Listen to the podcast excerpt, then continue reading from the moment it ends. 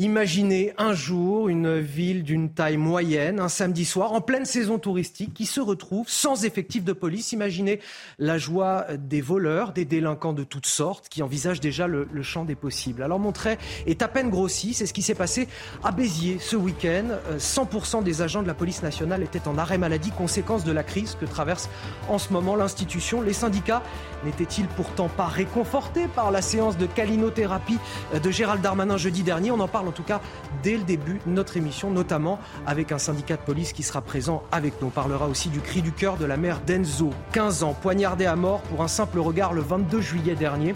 Personne ne parle de mon fils parce qu'il ne vient pas d'une cité mais d'une petite commune, une mère révoltée du silence des politiciens, des stars, des sportifs.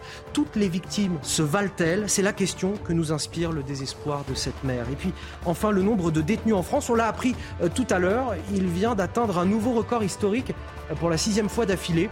Il dépasse la barre symbolique des 74 000 détenus pour des prisons occupées à près de 123% aujourd'hui. Mais tout d'abord, avant d'évoquer tous ces sujets avec mes invités pendant les deux prochaines heures, le journal signé Isabelle Piboulot. Bonjour à tous. Les réseaux sociaux restent dans le viseur de la justice quant à leur rôle dans le harcèlement scolaire. L'avocat des parents de l'INSEE, la jeune fille décédée en mai dernier à tout juste 13 ans, va engager des poursuites contre TikTok pour mise en danger de la vie d'autrui et complicité de harcèlement. Sarah Varny. Après Facebook et Instagram, c'est au tour de TikTok d'être visé par une action en justice. Le réseau social va être poursuivi par l'avocat des parents de l'INSEE pour mise en danger de la vie d'autrui et complicité de harcèlement. La jeune collégienne, harcelée, s'était donné la mort le 12 mai dernier. Malgré le choc provoqué par son décès, le harcèlement perdure dans l'établissement. Une portée collective devrait découler de cette nouvelle saisine en justice. Pour les parents concernés par le harcèlement de leur enfant, les réseaux sociaux ont leur responsabilité dans ces attaques. Les réseaux sociaux devraient retirer ces propos en raison de l'obligation de modération qu'ils sont tenus de respecter. Au lieu de cela, ils gagnent de l'argent en ne se pliant pas à leurs obligations. C'est absolument scandaleux. Un décret annoncé par le nouveau ministre de l'Éducation nationale, Gabriel Attal, prévoit de systématiquement permettre à la jeune victime de rester dans l'établissement et de scolariser ailleurs le harceleur dans ce type d'affaires. L'avocat des familles reste prudent. Sur le papier, c'est bien, mais dans la réalité, cette mesure va se heurter à de nombreuses difficultés. S'il faut attendre une décision de justice, les auteurs auront le temps de faire du mal.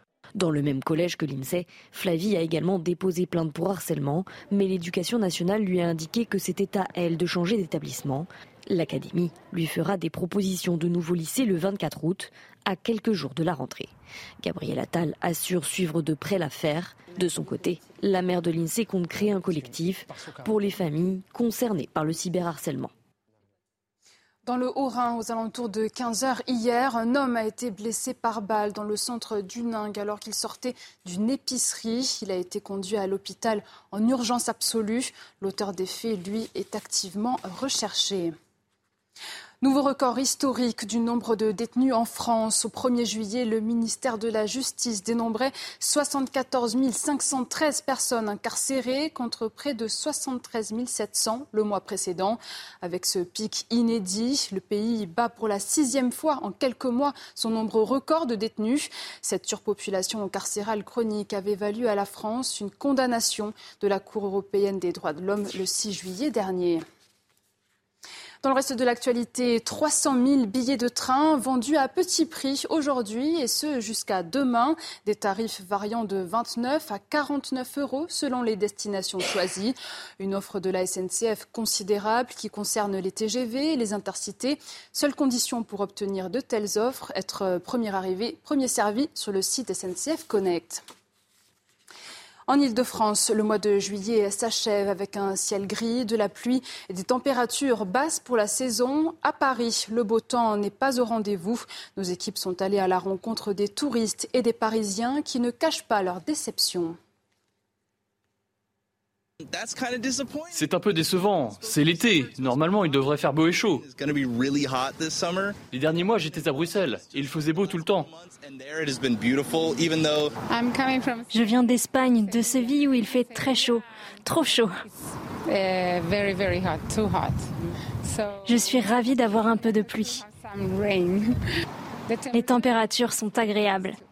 Moi, je suis contente parce qu'en en fait, on peut respirer et si on est dans le sud, on respire pas, on sort pas. Je suis pas en vacances pour le moment, donc je préfère quand il fait un petit peu moins chaud, c'est plus respirable à Paris. Je vous retrouve à 18h pour un prochain point sur l'actualité. Tout de suite, Punchline était présenté par l'excellent Anthony Favali. tout à l'heure, Isabelle. Merci euh, à vous. Je vous présente euh, mes invités, euh, tout aussi excellents sur ce plateau, voire bien plus d'ailleurs, puisque c'est eux qui vont commenter toute l'actualité pendant deux heures avec moi. Michel Taube, fondateur du site Opinion International. Bonjour et merci d'être avec moi. C'est un, plaisir de vous retrouver. Ça fait longtemps qu'on ne s'est pas vu tous les deux. C'est pas la matinale. Ah, absolument, c'est pas la matinale du samedi, mais c'est un, un, plaisir de vous retrouver à cette heure-ci. Amine Elbaï, que j'ai le plaisir aussi d'avoir pour la première fois en plateau, que je vois régulièrement sur nos plateaux et qui va commenter aussi cette actualité avec nous. Et Fabien Verdier, maire de Châteaudun en Eure-et-Loire. Bonjour et bienvenue dans, Punchline aujourd'hui. On va commencer avec cette situation à peine croyable à, Béziers. Dans la nuit de, de, samedi à dimanche, aucun effectif de police nationale pour patrouiller dans la ville. 100% des agents étaient en arrêt maladie. Seules deux personnes ont pu assurer une permanence dans le commissariat. Heureusement, aucun incident n'a été euh, signalé, déclaré cette nuit-là, mais imaginez que cette situation se produise euh, le 11 août prochain, au début des, férias de Béziers par exemple, les conséquences terribles que cela pourrait avoir en termes de sécurité. Ces arrêts maladie en cascade sont évidemment la conséquence euh, du mouvement de contestation des forces de l'ordre depuis l'incarcération de l'un d'entre eux à Marseille à l'occasion des émeutes. On fait le point tout d'abord sur ce qui s'est passé à Béziers ce week-end. On en discute juste après sur ce plateau et notamment avec Bruno Bartocchetti du syndicat Unité SGP Police. Mais tout d'abord, les explications, Célia Judas et on en parle juste après. Un commissariat à l'arrêt faute d'effectifs, c'est une situation inédite à Béziers. Dans la nuit de samedi à dimanche, 100% des policiers nationaux de la ville étaient en arrêt maladie. Une situation qui ne semble pas s'améliorer. Aucun policier de la police euh, nationale, pas plus d'ailleurs que hier soir, il y avait en, tout et pour tout un officier de police judiciaire, vous savez, au commissariat, pour pouvoir prendre des plaintes. Il y a quelques euh, policiers de la police judiciaire. Aujourd'hui, il n'y a personne, vous ne voyez pas un policier de la police nationale dans les rues. En cause, le placement en détention provisoire d'un de leurs collègues marseillais pour des soupçons de violence volontaire lors des émeutes. Alors pour faire front, c'est l'ensemble du commissariat de Béziers qui s'est mis à l'arrêt. Les policiers pointent du doigt un manque de considération et des conditions de travail devenues insoutenables, un ras-le-bol compris par Robert Ménard, le maire de Béziers. Je comprends évidemment euh, les problèmes des policiers nationaux, leur ras-le-bol, le, sentiment qu'ils sont oubliés, euh, le, sentiment qu'on a plus, si j'ose dire, euh, d'attention pour une petite frappe que de temps en temps pour eux et que tout ça, ils n'en peuvent plus. Alors il faut trouver une réponse. En attendant de trouver la bonne réponse, la mairie œuvre à son échelle, en renforçant notamment ses effectifs de policiers municipaux. À Béziers et ailleurs, la fronde des policiers continue. Les commissariats de Montpellier, de Sète ou encore d'Agde sont eux aussi sévèrement touchés par le manque d'effectifs. Avant de faire un tour de table, nous sommes avec Bruno Bartocchetti. Bonjour, merci d'être euh, avec nous euh, ce soir dans, Punchline. Vous êtes secrétaire national unité SGP Police pour la zone sud. Bruno Bartocchetti, mais que se passe-t-il? Je vous ai eu vendredi matin à 7h10 dans la matinale de CNews fait un peu droit de suite euh, toute cette histoire, mais vous nous parliez de votre réunion avec euh, Gérald Darmanin, qui avait eu lieu euh, la veille au soir, jeudi soir, au ministère de l'Intérieur, place Beauvau. Vous sembliez à ce moment-là satisfait par ce qu'avait dit Gérald Darmanin. Que, s'est-il passé entre-temps pour que voilà, cette pluie d'arrêt maladie se poursuive encore samedi et qu'à Béziers, on se retrouve dans cette situation, j'ai envie de dire presque inédite, c'est-à-dire sans agents de la police nationale sur place un samedi soir?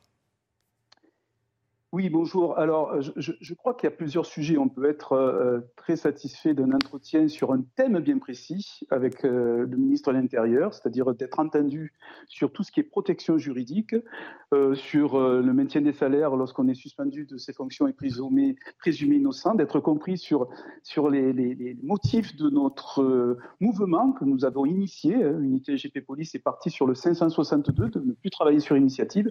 Donc, on peut être satisfait d'une réunion pas pour autant qu'on va balayer d'un revers de manche tout ce que nous dénonçons depuis de nombreuses années, c'est-à-dire qu'aujourd'hui, la fatigue qui s'installe, qui est générale chez les policiers. Aujourd'hui, vous avez la goutte d'eau qui a fait déborder le vase, c'est le thème d'un policier qui peut être en détention provisoire euh, alors qu'il est présumé innocent dans l'exercice de ses fonctions. Donc ça, c'est un sujet. Après, il y en a d'autres qui se sont greffés, la fatigue générale. Et je veux dire, c'est pas la première fois. Vous m'avez eu sur le plateau vendredi à 7h10, mais je crois que vous m'avez eu tout au long de l'année ou l'année dernière, euh, où j'ai toujours dénoncé les conditions difficiles morales pour les policiers, parce qu'on travaille dans une insécurité juridique, parce qu'on est euh, qu'on a une pression énorme. Cette pression, elle est sociétale. On a un département qui est pas plus, pas moins qu'un autre département en France et qui, fatigue au niveau des, servitudes et parce qu'on doit donner des priorités à, sur toutes les missions, euh, parce qu'on parce qu'on doit être présent en permanence et qu'on est taxé soit de raciste, soit d'homophobe, soit de tueur.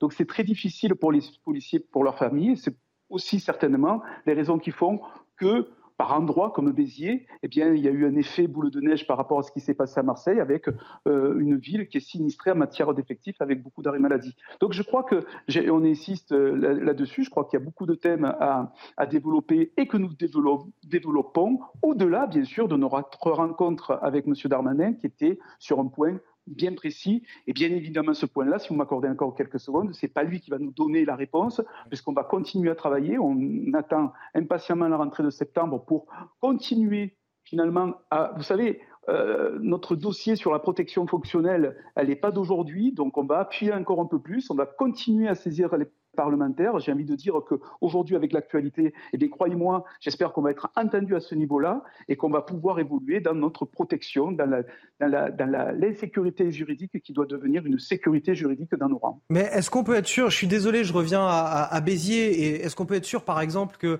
euh, d'ici euh, quelques jours, le 11 août, par exemple, quand vont débuter les férias, on n'aura pas une pluie d'arrêt maladie dans la ville? On sait euh, quel est l'enjeu sécuritaire lors de ce genre de célébration, les, les risques d'agression sexuelle sur place. Et, je rappelle que Gérald Darmanin lui-même vous disait jeudi soir, attention, ne pénalisez pas les victimes. Dans ces cas-là, vous me répondiez très justement d'ailleurs euh, que vous traitiez de toute façon les affaires les plus urgentes systématiquement. Oui, alors j'ai pas de boule de cristal pour vous dire si mes collègues vont être encore en arrêt euh, la semaine prochaine ou pas. Hein. Je ne suis pas médecin, ce n'est pas moi qui ai reçu les, policiers. Ce n'est pas moi qui leur ai demandé de se mettre en arrêt maladie ou de ne pas se mettre en arrêt maladie. Je vous dis bien, on a un mouvement, le nôtre, c'est de ne plus travailler sur initiative. Si nos collègues sont fatigués, ils vont voir un médecin, ça leur appartient. Hmm. Maintenant, il y a, je vous dis bien, il y a deux sujets différents. Il y a ces arrêts maladie qui témoignent qui témoigne le malaise dans lequel on, euh, dans lequel on est. Euh, je le regrette pour le service public, je le regrette pour un tas de choses, mais mes collègues sont professionnels, ils ont envie de répondre à ce service public. La coupe est pleine, certainement, mais c'est d'ailleurs une certitude, et elle se témoigne aussi par ces arrêts maladie, donc je ne peux pas vous répondre, puisque nous ne sommes pas derrière ce mouvement. J'entends, j'entends. D'ailleurs, euh, j'ai envie de dire, Robert Ménard, le, maire de Béziers, s'est montré d'ailleurs assez compréhensif hein, sur la situation des, des policiers nationaux. Je fais un tour de table, vous restez avec nous, Bruno Bartoli Dès que vous voulez intervenir, j'aurai encore d'autres questions en plus à vous poser derrière, mais si vous voulez intervenir, vous nous faites signe. Euh, Michel Taube, euh, on sent quand même qu'il va falloir euh, des gages, des preuves d'amour supplémentaires aux policiers que le simple exercice de calinothérapie qu'on a pu voir jeudi dernier. on attend des choses concrètes du côté de la police. Évidemment, ça ne va pas arriver du jour au lendemain. Et il ne faut pas croire qu'une simple intervention, une simple prise de parole de Gérald Darmanin va tout de suite d'emblée calmer les choses. D'autant plus que ces preuves d'amour ou ces preuves de respect de la police ou ces preuves de valorisation de la police ne dépendent pas que de Gérald Darmanin. Elles dépendent de l'exécutif. Elles dépendent certainement d'une loi qui protégerait davantage les policiers euh, en cas de, bavure policière, euh, euh, entre guillemets. Et ça, que répond Emmanuel Macron? Que répond Elisabeth Borne? Ce qui est scandaleux, c'est que les émeutes ont eu lieu il y a un mois. C'était il y a un mois. Un mois après, on a un gouvernement qui nous dit on, on tirera les leçons des émeutes à la rentrée plutôt même à l'automne. Et entre-temps, vous avez les policiers qui sont exaspérés, la goutte d'eau qui a fait déborder de balles, les deux gouttes d'eau, parce qu'il y a Marseille, mais il y a aussi la personne qui a tué sur le jeune Naël, qui est toujours en prison, un mois après les faits.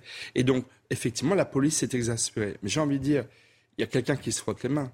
Vous disiez tout à l'heure, les voyous se frottent les mains. Mais il n'y a pas que les voyous, il y a aussi ceux qui ont une stratégie insurrectionnelle euh, d'affaiblissement de la police, d'affaiblissement de la police comme étant le bras armé de l'État. Et Jean-Luc Mélenchon prépare un livre sur l'insurrection citoyenne, mais là on voit bien que l'exaspération physique des policiers, elle a passé un cap. Et tout cela, ça entraîne effectivement un affaiblissement de l'ordre public. Et Robert Ménard, qui joue un petit peu, j'ai envie de dire, les lanceurs d'alerte sur le fait que l'État et la société ne sont pas protégés parce que malheureusement, et je les comprends bien, les policiers sont à bout et sont en retrait. Euh, arrêt maladie et le code 562 de, de, décider de faire le service minimum. Fabien Verdier, vous qui êtes maire de Châteaudun euh, en Eure-et-Loire, on sait que bah, les maires sont ceux qui le plus souvent sont à, à portée de baffe, j'aime pas trop cette expression, mais vous m'avez compris, euh, des, administrés, et que comme euh, c'est le cas pour Robert Ménard en ce moment, qui a dû pallier euh, ce manque de, policiers nationaux avec de la police municipale et des, solutions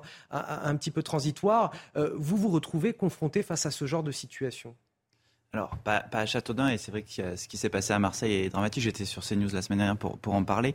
Il y a une exaspération des policiers, il faut, faut, l'entendre, mais il y a aussi le service public à mener. Il faut de l'ordre. Ce que je veux dire, c'est que les citoyens viennent vous. Quand il se passe des choses comme ça, c'est vous que les citoyens viennent voir Bien sûr.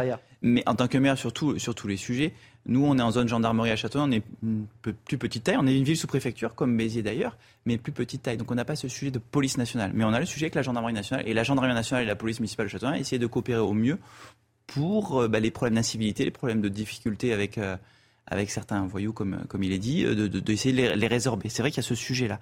Mais moi, je pense aussi, vous pensez à, à Feria, j'espère aussi que l'esprit de responsabilité sera là, et je pense qu'il le sera. Il y a le service public. Oui, mais c'est ce qu'ils disent en tout cas. Le syndicat le, dit. Robert, Ménard, je pense que... Robert Ménard s'étonnait quand même que certains arrêts maladie de policiers aillent juste après les dates des férias de, de Béziers. Il y a quand même, euh, il y a quand même un sujet. Il y a, un, il y a un vrai sujet pour Robert Ménard de, un peu la pression, de suppléer mmh. euh, à l'absence de force de police. Et encore une fois, je comprends tout à fait l'exaspération de la police, mais c'est un fait que que là, il manque des, des ressources. Euh, et c'est vrai qu'en tant que maire, on attend de l'ordre de la sécurité parce que les citoyens nous le demandent. Moi, c'est les Dunois à Châteaudun, ils nous demandent de la sécurité, même si à Châteaudun, il n'y a pas de problème d'insécurité comme on peut le, comme on a pu le voir à Marseille ou, ailleurs ces derniers temps. Même dans les émeutes, on a été peu affecté à Châteaudun. Mais c'est vrai que les citoyens attendent cet ordre public, soit via la gendarmerie nationale, soit via la police nationale. Amine Elbaï, vous comprenez ce qui traverse en ce moment la police? Moi, je comprends leurs inquiétudes. Et, vous savez, je vais vous dire une chose. Leur souffrance, je la ressens. Je la ressens parce qu'ils font face aux pires aberrations du système administratif français. On parle à chaque fois euh, des policiers et euh, du cadre de leur intervention. La fronde des policiers, vous savez, elle a démarré sans les syndicats je vous le dis. aujourd'hui, euh, les policiers. Euh, Après Bruno Bartocchetti. Oui, oui, oui, oui, oui, oui. Je, je, sais que euh, les syndicalistes sont pas d'accord, mais je vais vous dire la vérité. Il faut briser l'omerta dans cette profession. les policiers qui sont mobilisés à Béziers, à Nice, à Lyon, ils sont pas syndiqués. Ils sont réunis en collectif sur des groupes Telegram croyez-moi qu'ils sont très mobilisés et croyez-moi que leurs revendications, elles vont bien au-delà qu'une simple juridiction spécialisée. Moi, je voudrais vous témoigner de deux aberrations que personne ne veut mettre sur la table. La première, on a adopté en janvier dernier une LOPMI, une loi d'orientation et de programmation au ministère de l'Intérieur. Vous avez en fait trois paliers dans, dans, la police pour les gardiens de la paix. Vous avez le brigadier, le brigadier chef et le major. On a supprimé le grade de brigadier. Tous les brigadiers sont devenus brigadiers chefs, sans concours. Et les anciens brigadiers chefs, ils sont 3750. Ils sont où, monsieur? Ils ont été mis sur le carreau alors qu'ils ont eu leur place au mérite. Ils attendent qu'une chose. Ça fait cinq ans que des policiers sont nommés sur des tableaux d'avancement et qu'ils ne sont jamais nommés. Et je vais vous dire pourquoi ils ne sont pas nommés ils ne sont pas nommés parce qu'ils ne sont pas syndiqués, parce qu'ils n'ont pas cette parole, parce qu'ils ne sont jamais représentés. Et la deuxième injustice. Et on va, on va laisser aussi bien sûr, Bruno Bartocchetti. Mais la deuxième injustice, vous savez, les syndicats, ils ont été reçus par Gérald Darmanin. Et à l'issue de cette fronde, qu'ont dit les syndicats? Ben, Ils ont dit ben, le ministre, il partage nos idées sur le point idéologique. Ça va bien, vous inquiétez pas. Mais si, ça va bien faut pas faire grève. Si ça va bien, n'allez pas au ministère de l'Intérieur. mais ça, ça, vous savez que le, le, mot d'ordre, c'est chacun va voir le médecin et décide de, de, se faire arrêter ou pas en fonction de problèmes de santé. CMO et vous avez l'opération 562 qui continue et qui continue encore aujourd'hui, d'ailleurs, par des mobilisations qui sont, je, dirais, citoyennes. Et, et, autre aberration du système, un policier qui, me contacte sur ma page Twitter, qui me dit Monsieur, j'ai passé l'examen pour être avancé au grade de brigadier chef. J'ai eu 19 sur 20.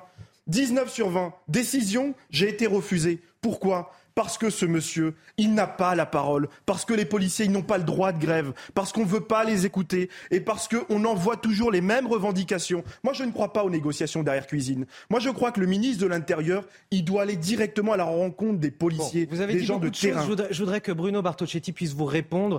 Euh, vous parliez d'une sorte de mainmise des syndicats, notamment. Euh, Alors, je, crois que les syndicats, ce sont des partenaires, mais que ce ne sont pas les seuls partenaires. D'accord. Bruno Bartocchetti, je voudrais vous écouter là-dessus. Voilà, lorsque M. Amin Elbani euh, dit qu'on n'est pas les seuls partenaires, c'est tout simplement parce qu'il veut, vous voulez, monsieur, vous installer dans un collectif pour prendre votre place et pour être entendu, parce que vous n'avez pas votre place maintenant dans le monde politique que vous vouliez avoir. Donc ça, ah ben, pas du tout. Je sais pas d'où vous sortez ça, mais je, peux le, je, peux, je peux le prouver quand vous voulez. Je peux prouver également, et c'est du factuel, que ce que vous dites est un gros mensonge. Vous le savez très bien, monsieur. Vous savez très bien que nous sommes aujourd'hui à l'initiative du 562 de la, de, de, et, et, du mouvement social qui a démarré il y a une semaine. Je demande tout simplement à ceux qui s'intéressent à vous de voir que vous répondez à un collectif, un collectif qui est anti-syndical et juste, je vous l'ai dit déjà samedi matin, mais vous ne le ferez pas, vous ne m'appellerez pas, vous n'avez pas ce courage, vous n'avez pas cette audace. Je vous avez mon numéro de téléphone, vous m'appelez, je vous éclairerai, parce que déjà, lorsque vous parlez d'un mouvement de colère de policiers et que vous réduisez ce mouvement de colère à 3700 policiers qui n'auraient pas eu d'avancement, ben vous êtes largement en dessous du pourcentage des policiers en colère. Les policiers en colère, c'est toute la profession. Et je pense aussi à nos amis gendarmes. Alors de grâce, quand on a 90% des policiers qui sont syndiqués, ne parlez pas à la place des policiers, ne parlez pas à la place des syndicats, parce que vous ne maîtrisez pas ce sujet. Alors, vous le savez très bien que vous ne le maîtrisez pas, vous faites une récupération. très bien, vous avez répondu, Bruno Bartocchetti, vous avez répondu, je veux juste qu'on ferme cette page, parce que je veux vraiment qu'on reste sur des considérations qui euh, implique vraiment tous les citoyens, tous les téléspectateurs qui nous écoutent et qu'on ne soit pas dans des batailles de représentativité entre syndicats et groupes WhatsApp. vous savez, je ne suis pas policier, je ne suis pas syndicaliste. j'entends bien, vous avez dit ce que vous avez à dire et Bruno Bartosetti vous a répondu et maintenant je veux qu'on revienne au débat d'intérêt général, que ce soit à la fois pour la police et à la fois pour les citoyens et les téléspectateurs qui nous écoutent. Mais on a entendu vos, vos opinions à tous les deux. Michel Taube. Exemple d'un sujet d'intérêt général. Les policiers demandent à ce que, en cas de bavure policière, entre guillemets, il n'y ait pas aussi rapidement, euh, avant que les faits aient été établis, de détention provisoire. Il y a aujourd'hui deux policiers qui sont en détention provisoire, ce qui est un fait, je parle sous le contrôle de M. Bartoschetti, est rarissime dans l'histoire de la police. Et qu'il est difficile d'ailleurs de ne pas interpréter comme une forme de réponse d'une partie de la magistrature au climat dans lequel nous sommes depuis un mois. Moi, je considère d'ailleurs que la situation que vivent les policiers aujourd'hui, c'est tout simplement l'effet de ce tremblement de terre qu'ont été les émeutes de début juillet dont on n'est pas encore sorti.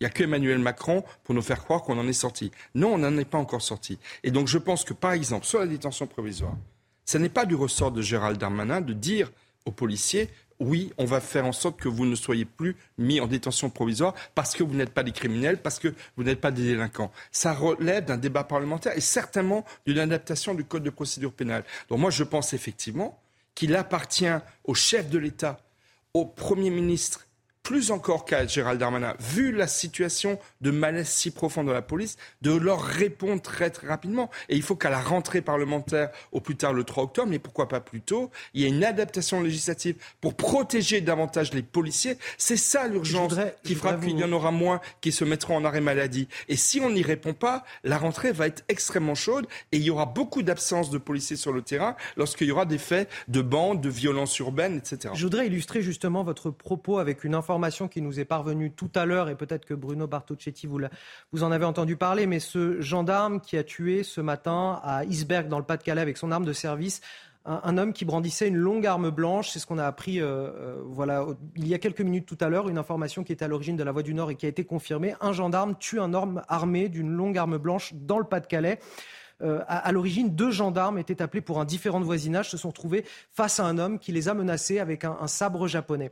Et euh, finalement, cette histoire qui s'est produite illustre euh, la, confrontation quotidienne à ces questions juridiques. Derrière, que va-t-il se passer pour ce policier qui a tué? Alors, on ne sait pas dans quelles conditions. Là, on est au tout début de l'enquête. Il va y avoir une, prise de parole du procureur de la République de Béthune euh, dans le courant de la soirée. Donc, évidemment, je ne vous fais pas commenter cette affaire, euh, Bruno Bartocchetti, euh, qu'on vient d'apprendre. Ce que je veux dire, c'est que ça illustre à quel point vous êtes-vous confronté à des questions derrière d'ordre juridique et que vous avez besoin, quelque part, de protection. Oui, voilà, on a d'abord cette protection juridique que, nous attendons. Et quand, vous me parlez, vous voyez, de ce gendarme qui a euh, riposté vraisemblablement dans le cas d'une légitime défense, eh bien, vous avez des policiers et je pense, je pense vraiment à, quelque chose qu'on peut retrouver par le passé, en 2015 notamment. On a un policier municipal, une femme policière, qui, s'est fait tuer à coups de sabre. Et peut-être que justement, à cause de cette insécurité juridique, elle a peut-être hésité à sortir son arme. Parce qu'aujourd'hui, on a une pression énorme. On se dit, est-ce que c'est le moment d'utiliser mon arme ou pas? Et on peut y laisser la vie alors qu'on se retrouve dans le cadre d'une légitime défense. C'est ce qui se passe au quotidien dans la tête de nos collègues aujourd'hui. On a peur même de mettre notre main à la ceinture pour prendre son arme parce qu'on est traité de cow-boy, on est traité de shérif. Et c'est ce qui nous met aussi en danger c'est-à-dire la morale qui se, met de manière très dure à l'endroit de notre travail, et puis cette insécurité juridique dans laquelle on se retrouve alors, alors que nous sommes, dans 99% des cas, en légitime défense. Bruno Bartocchetti, euh, secrétaire national unité SGP Police pour la zone sud. Je vais vous demander, on va marquer une courte pause, de rester quelques minutes supplémentaires avec vous, euh, avec nous, parce que j'ai une question à vous poser sur ce qui s'est passé à, Marseille, semble-t-il, un, un, énième règlement de compte dans la ville, le 29e homicide depuis le début de l'année. Je voudrais qu'on en parle juste après la pause pendant quelques minutes et je vous embêterai pas davantage. Merci à vous. Merci. De retour sur l'excellent plateau de Punchline avec Amine Elbaï, avec Michel Taube, avec Fabien Verdier, maire de Châteaudun euh, dans le département de l'Eure-et-Loire, et Célia Barotte du service police-justice de CNews. On va évoquer avec Bruno Bartocchetti, qui nous accompagne toujours, je le rappelle, Bruno Bartocchetti, secrétaire national unité SGP Police pour la zone sud, euh, ce qui s'est passé à Marseille la nuit dernière. Un énième euh, homicide, 29e personne tuée sur fond de, de, trafic de stupéfiants, un homme de 32 ans abattu par balle. On apprend qu'une enquête a été ouverte pour assassinat en bande organisée. Euh, Bruno Bartocchetti, manifestement, encore une histoire de règlement de compte. Est-ce que vous avez des infos sur ce sujet? Non, je n'ai pas, pas d'infos précis, hein, sinon que euh, voilà, on est dans le quartier de la Busserine à Marseille, et puis un homme s'est fait cribler de balles sous fond de stupéfiants. Nous sommes dans le 15e arrondissement, ou 14e, 14e arrondissement. 14e, oui, 14e, il me semble, mais un des plus pauvres et des plus criminogènes, manifestement. Exactement, 14e arrondissement, la division nord de, Marseille, où on sait qu'on recense beaucoup de règlements de compte. Euh, Effectivement, 29 personnes, 33 l'an dernier. On va certainement battre un, triste record sous fond de stupes. Ça prouve bien sûr que notre société est bien malade. Ça prouve aussi qu'on les gêne quelque part, puisqu'il y a beaucoup de mobilité euh, chez eux. Il y a, vous savez, le sujet est très large. Hein. Euh, beaucoup de mobilité parce que euh, beaucoup de trafiquants veulent prendre le, territoire du voisin, donc ça entraîne des règlements de compte. Vous avez des jeunes qui sont pris en otage, hein, des gamins de 10-12 ans. Certains volontairement vont vers les trafiquants pour pour découvrir euh, euh, la vente en, commençant par, euh, par être guetteur, et certains sont pris dans un étau un peu comme dans la prostitution. Donc il y a, il y a, un vrai sujet, vrai sujet autour des, des, stupéfiants à Marseille comme ailleurs, parce que s'il y a des règlements de compte à Marseille, vous avez de nombreux points de stupes dans toute la zone sud, hein, même dans des villes de moyenne Et je crois qu'aujourd'hui, si on veut vraiment se donner les moyens de, de, repousser ce phénomène, je ne dis pas qu'on gagnera, ça me semble difficile un jour de gagner contre ce phénomène-là, mais au moins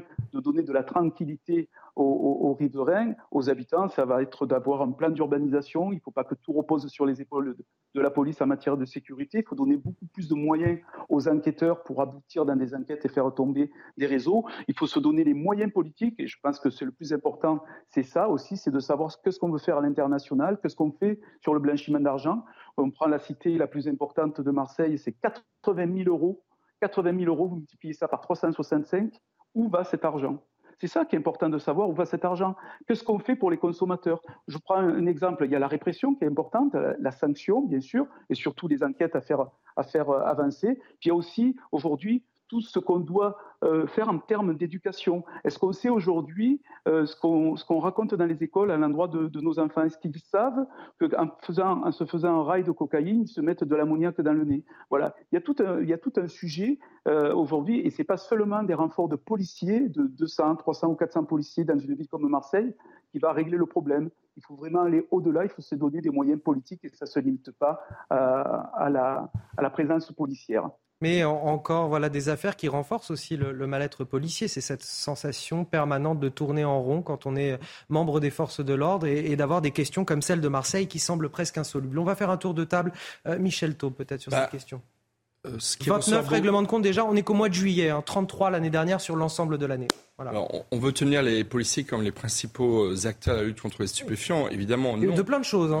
principaux bah, acteurs de plein de choses. Mais vous savez, c'est une des raisons, là aussi je parle sur le contrôle de M. Bartoschetti, euh, c'est aussi une des raisons du malaise très profond de ah la police. C'est que les policiers interpellent de nombreux délinquants qui font du trafic de drogue notamment, et la plupart du temps, ils se retrouvent euh, sortis de prison, ou même pas de prison, euh, sortis d'interpellation le soir même. Et c'est aussi une des causes du, mal-être très profond de la police. C'est que non seulement eux-mêmes sont mis en danger par un statut juridique qui ne les protège pas assez, par une société qui les pousse à la vindicte populaire, notamment via euh, l'extrême gauche et les quartiers. Et enfin, ils travaillent, ils interpellent des personnes et la justice ne répond pas derrière en les, en les euh, incarcérant quand c'est nécessaire. Donc effectivement, ils sont euh, dans une situation qui est kafkaïenne et qui contribue vraiment, je pense, profondément. Et on va parler justement de la surpopulation carcérale dans un instant. Peut-être un mot sur Marseille, Amine Elbaï, avant de parler de la surpopulation carcérale. Oui, ben, moi je voudrais d'abord à Marseille rendre hommage aux unités, euh, aux unités de la BAC Sud, aux unités de la BAC Nord qui sont je vous le dis, en grève aujourd'hui. Je parlerai sous le contrôle de personne, ni de syndicalistes, ni de politiques. Ah, parce que j'ai la fierté, moi, aujourd'hui, d'être un homme indépendant. Indépendant. Et voyez-vous, aujourd'hui, ces policiers, j'ai eu l'occasion d'écouter leurs témoignages. Euh, ils sont en grève et ils nous disent, eux, ce qu'ils demandent, c'est plus de moyens, c'est plus de pouvoir, c'est plus de liberté. Ils nous disent, ils sont capables. Faut pas croire qu'ils sont pas capables. Ils sont capables d'aller euh, euh, d'aller chercher des quartiers entiers qui sont aujourd'hui euh, entassés dans des cartels de drogue. Ils sont capables d'aller les chercher. Ils vous demandent simplement une chose écoutez-les. Donnez-leur des garanties lorsqu'ils interviennent, qu'on ne les accuse pas immédiatement de violence policière. Non, ils veulent mettre fin à une injustice, une injustice que subissent les habitants des quartiers populaires dont je fais partie, et une injustice juridique parce que lorsqu'il peut y avoir des dérapages, et effectivement ça arrive dans toute société, ils ne veulent pas non plus euh, être accusés de tous les maux de la société. Voilà. Et aujourd'hui, ces policiers, je vous le dis à Marseille, s'ils sont en grève, euh, ils, sont en grève parce que justement, ils ont le sentiment de ne pas être écoutés. Et beaucoup d'entre eux, d'ailleurs, je vous le dis, beaucoup ont saisi le tribunal administratif. Et là, je mets ma casquette de juriste. beaucoup, aujourd'hui, en arrivent à devoir saisir le tribunal administratif parce que justement, euh, toutes leurs demandes en, termes de revalorisation de carrière, en termes de promotion, ne sont pas entendues par l'administration. Et donc, ils ne peuvent compter finalement que sur eux-mêmes. Et ça, c'est vraiment euh, le, juriste qui vous le dit. Je vous apporte vraiment ce témoignage et un témoignage qui vient du terrain. Alors, je voudrais qu'on avance sur une autre question, et vous avez commencé à l'évoquer autour de cette table. Euh, c'est le fait, la lassitude de voir systématiquement les personnes que l'on interpelle dehors. Et là, on vient d'apprendre euh, le nombre de détenus en France, euh, là, euh, qui a dépassé un, nouveau record historique pour la sixième fois d'affilée. On a aujourd'hui 74 513 détenus, 514 détenus dans le pays. Chiffre officiel du ministère de la Justice, c'est près de 2500 détenus supplémentaires en l'espace d'un an, ce qui nous fait passer le taux d'occupation des prisons de 118,7% à 122,8%, soit 4 points de plus. C'est énorme. Des prisons euh, saturées. On parle beaucoup de la nécessité d'enfermer euh, les délinquants dangereux. Or, on voit bien, et Bruno Bartocchetti, je pense que ça fait partie des raisons de votre lassitude, c'est qu'on n'a pas la place de les mettre en prison. Oui, effectivement. Alors, il y a ce manque de place en prison. Il n'y a pas forcément les bonnes personnes en prison. D'ailleurs, c'est pour cette raison aussi qu'on part sur, euh, sur aussi le mouvement qu'on a déclenché euh, la semaine dernière. Ce ne sont pas toujours les bonnes personnes qui sont en prison. Vous avez des primo-délinquants aujourd'hui qui ne seront pas emprisonnés.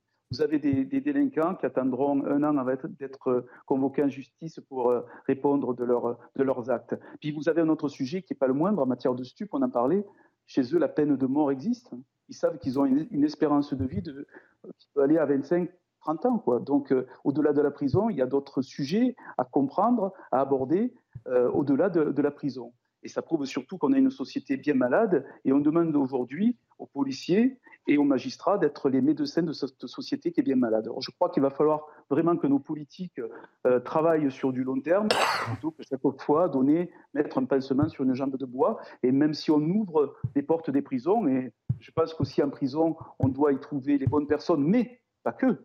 Vous avez aussi en prison euh, des téléphones portables, du cannabis qui circule. Euh, et, pour ceux qui font deux mois de prison ou trois mois de prison, euh, bien pour certaines, c'est juste un petit passage obligé à mettre sur son CV à la sortie. Et donc, il faut trouver d'autres motifs euh, plus, large pour sanctionner au-delà de, la prison. C'est pour cette raison que je pense, euh, je pense également sur les dealers qui peuvent s'acheter des voitures à 80 000 euros, peut-être de les sanctionner à, la base quand ils ne peuvent pas justifier de cette dépense. Là, ça peut faire mal à certains, à certains voyous qui n'ont rien à foutre de passer deux ou trois mois en prison parce que de toute façon, ils vont continuer euh, à, comment dirais-je, à dealer à distance ou à commander à distance d'autres, petits, euh, petits points de, de, points de deal.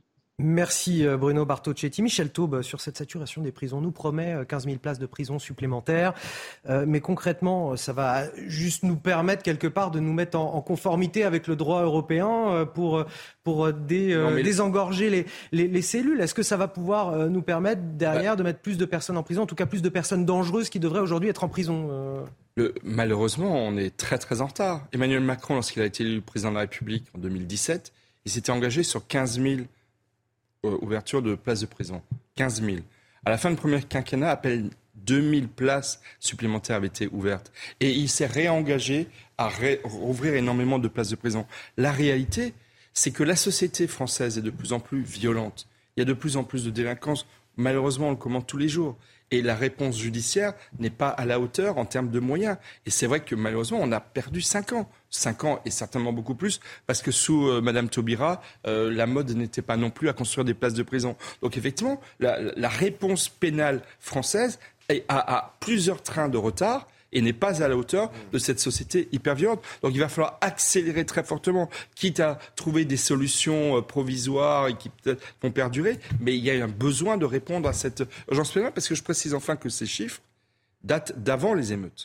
Datent d'avant les émeutes. Donc depuis le 1er juillet, il y a une très forte accélération des nombres de condamnations et d'incarcérations due au fait que 533 communes en France ont été attaquées de toutes parts par des délinquants et des personnes euh, criminelles. Allez, je voudrais qu'on qu'on revienne sur ce drame. Un, mot peut-être pour remercier Bruno Bartocchetti qui a accepté de rester un petit peu plus longtemps avec nous dans cette émission. Je le rappelle, vous êtes secrétaire national unité SGP Police pour la zone sud. Merci infiniment d'avoir accepté de, de, parler, de réagir dans notre émission à tous ces sujets euh, d'actualité. Je voudrais qu'on on parle à présent sur ce drame qui s'est euh, produit au, début du week-end, vendredi, cet accident terrible entre une voiture et un bus dans le département des Yvelines. Le conducteur de la voiture, un jeune homme de 23 ans, a été placé en détention provisoire. Il présentait plus de 2 grammes d'alcool par litres de sang au moment des faits. Cet accident a fait deux morts et plusieurs dizaines de blessés, dont cinq graves. Plusieurs questions se posent évidemment sur cette affaire en début de semaine. Avant de les évoquer avec vous sur ce plateau, je voudrais qu'on rappelle les faits et c'est avec Sarah Fenzari. Écoutez. Le jeune homme de 23 ans qui a percuté un autobus entre Mantes-la-Ville et Mézières-sur-Seine a été placé en détention provisoire. Une collision mortelle un homme de 64 ans et une femme de 54 ans ont perdu la vie. Cinq ont été grièvement blessés et 33 autres passagers ont été déclarés en urgence relative. D'après les premières déclarations du conducteur, il avait repris le volant tôt vendredi matin alors qu'il n'avait pas dormi et rentré de plusieurs soirées au cours desquelles il avait consommé de l'alcool. Un taux d'alcoolémie mesuré à 2,04 grammes par litre de sang. Le parquet a ouvert dans la matinée une information judiciaire pour homicide involontaire et blessure involontaire et le jeune automobiliste a été présenté à un juge d'instruction. Il encourt jusqu'à 7 ans de prison ferme. Alors, on a une affaire terrible qui nous rappelle en, partie euh, l'affaire Palmade. Je m'interrogeais en préparant cette émission, et, c'est une question que je pose. Il, y a une différence de traitement euh, judiciaire entre ces deux affaires. Peut-être qu'il y a des raisons. Moi, je voulais savoir si effectivement ces, ces traitements différenciés étaient justifiés. On voit par exemple que cet homme, contrairement à Pierre Palmade, a, immédiatement été mis en, en détention provisoire dès l'issue de sa garde à vue. L'idée, c'est pas de faire de la démagogie sur ce plateau, c'est Vraiment une question que je pose et pour y voir plus clair, j'ai demandé à Célia Barotte de venir avec nous euh, pour nous expliquer. Célia Barotte du service police-justice de CNews. Précisément, je voulais savoir quelles ont été les charges retenues pour l'un et pour l'autre et les conséquences qu'il y a eu derrière. Alors, il y a des différences donc de, traitement, d'enquête, mais il y a des points communs. Dans les deux cas, il y a des victimes. Dans les deux cas, les conducteurs mis en cause sont mis en examen pour homicide et blessures involontaires. Dans les deux cas, ils étaient sous emprise, que ce soit d'alcool ou de stupéfiants, mais l'un est en détention provisoire, l'autre sous, placé sous contrôle judiciaire. Alors, on va revenir sur l'affaire euh, Pierre Palmade. L'humoriste, le 10 février, euh, percute, son véhicule percute celui euh, d'une famille. Trois blessés graves, un homme de 38 ans, son fils de 6 ans, sa belle-sœur de 27 ans qui a perdu son bébé dans la, dans la collision. Il est testé positif à la cocaïne et aux médicaments de substitution. Le 15 février, il est placé en garde à vue, transféré dans la foulée à l'hôpital de Melun et placé dans une chambre sécurisée, gardée par des policiers 24 heures sur 24. Le 17 février, donc deux jours après euh, sa garde à vue, il est mis en examen pour homicide involontaire et assigné à résidence au sein d'un service d'addictologie avec un bracelet électronique. On arrive désormais au 27 février. Il est placé en détention provisoire à l'hôpital du Kremlin-Bicêtre avant de rejoindre l'hôpital du Plessis-Robinson. Ce n'est que le 6 mars que la détention euh, provisoire va être levée pour euh, Pierre Palmade selon un motif euh, médical. Mais le 14 mars, la Chambre de l'instruction a retenu que l'état de santé de Pierre Palmade n'était pas incompatible avec le maintien en détention. Mais attention, elle a considéré que l'évolution de cet état de santé amoindrissait les risques qui avaient fondé la décision de placement en détention provisoire. Donc, elle a confirmé le placement sous contrôle judiciaire. Désormais, Pierre Palmade est encore placé sous contrôle judiciaire. Ce qui euh, est différent avec l'automobiliste de 23 ans euh, qui a provoqué euh, l'accident de vendredi dernier.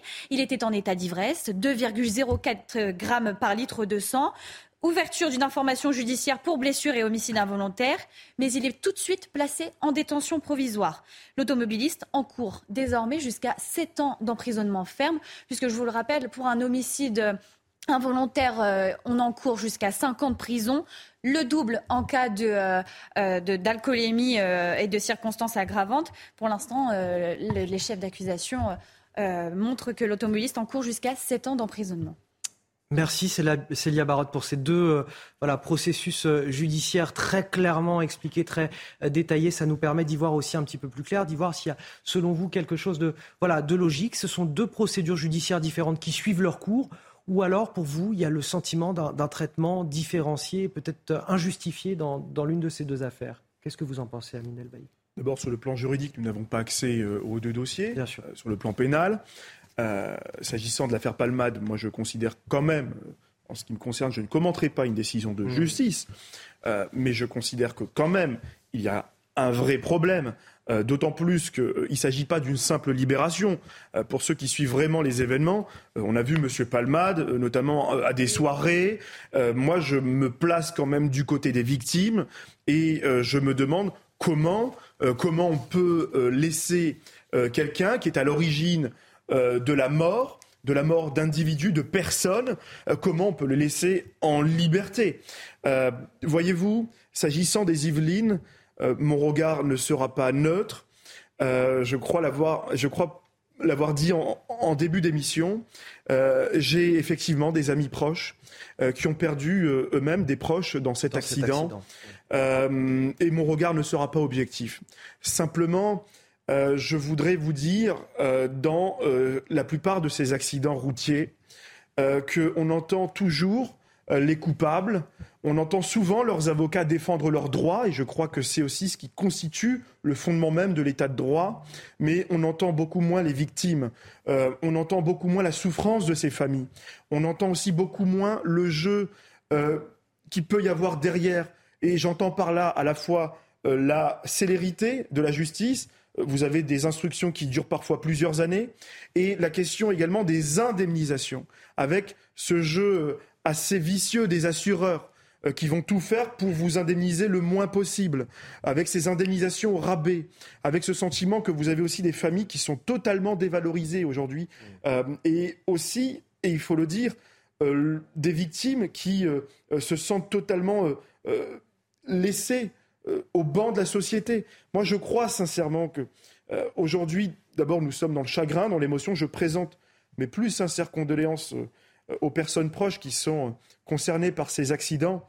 et je voudrais sincèrement, en tout cas, témoigner du mal-être de ces familles et de la nécessité, en tout cas provisoirement, de mettre en prison directement euh, les personnes qui sont à l'origine de la mort d'autrui. Sinon, ça ne peut plus continuer. Et, et entendre, entendre l'idée d'un homicide involontaire lorsque vous prenez Alors justement, 2 grammes d'alcool. Très bien. Mais c'est inacceptable. Ça, c'est une autre question autour de, de, cet accident, celle de la sanction. Doit-elle être plus forte Et justement, il y a quelques semaines, Elisabeth Borne euh, a annoncé la création d'un nouveau délit, celui d'homicide routier.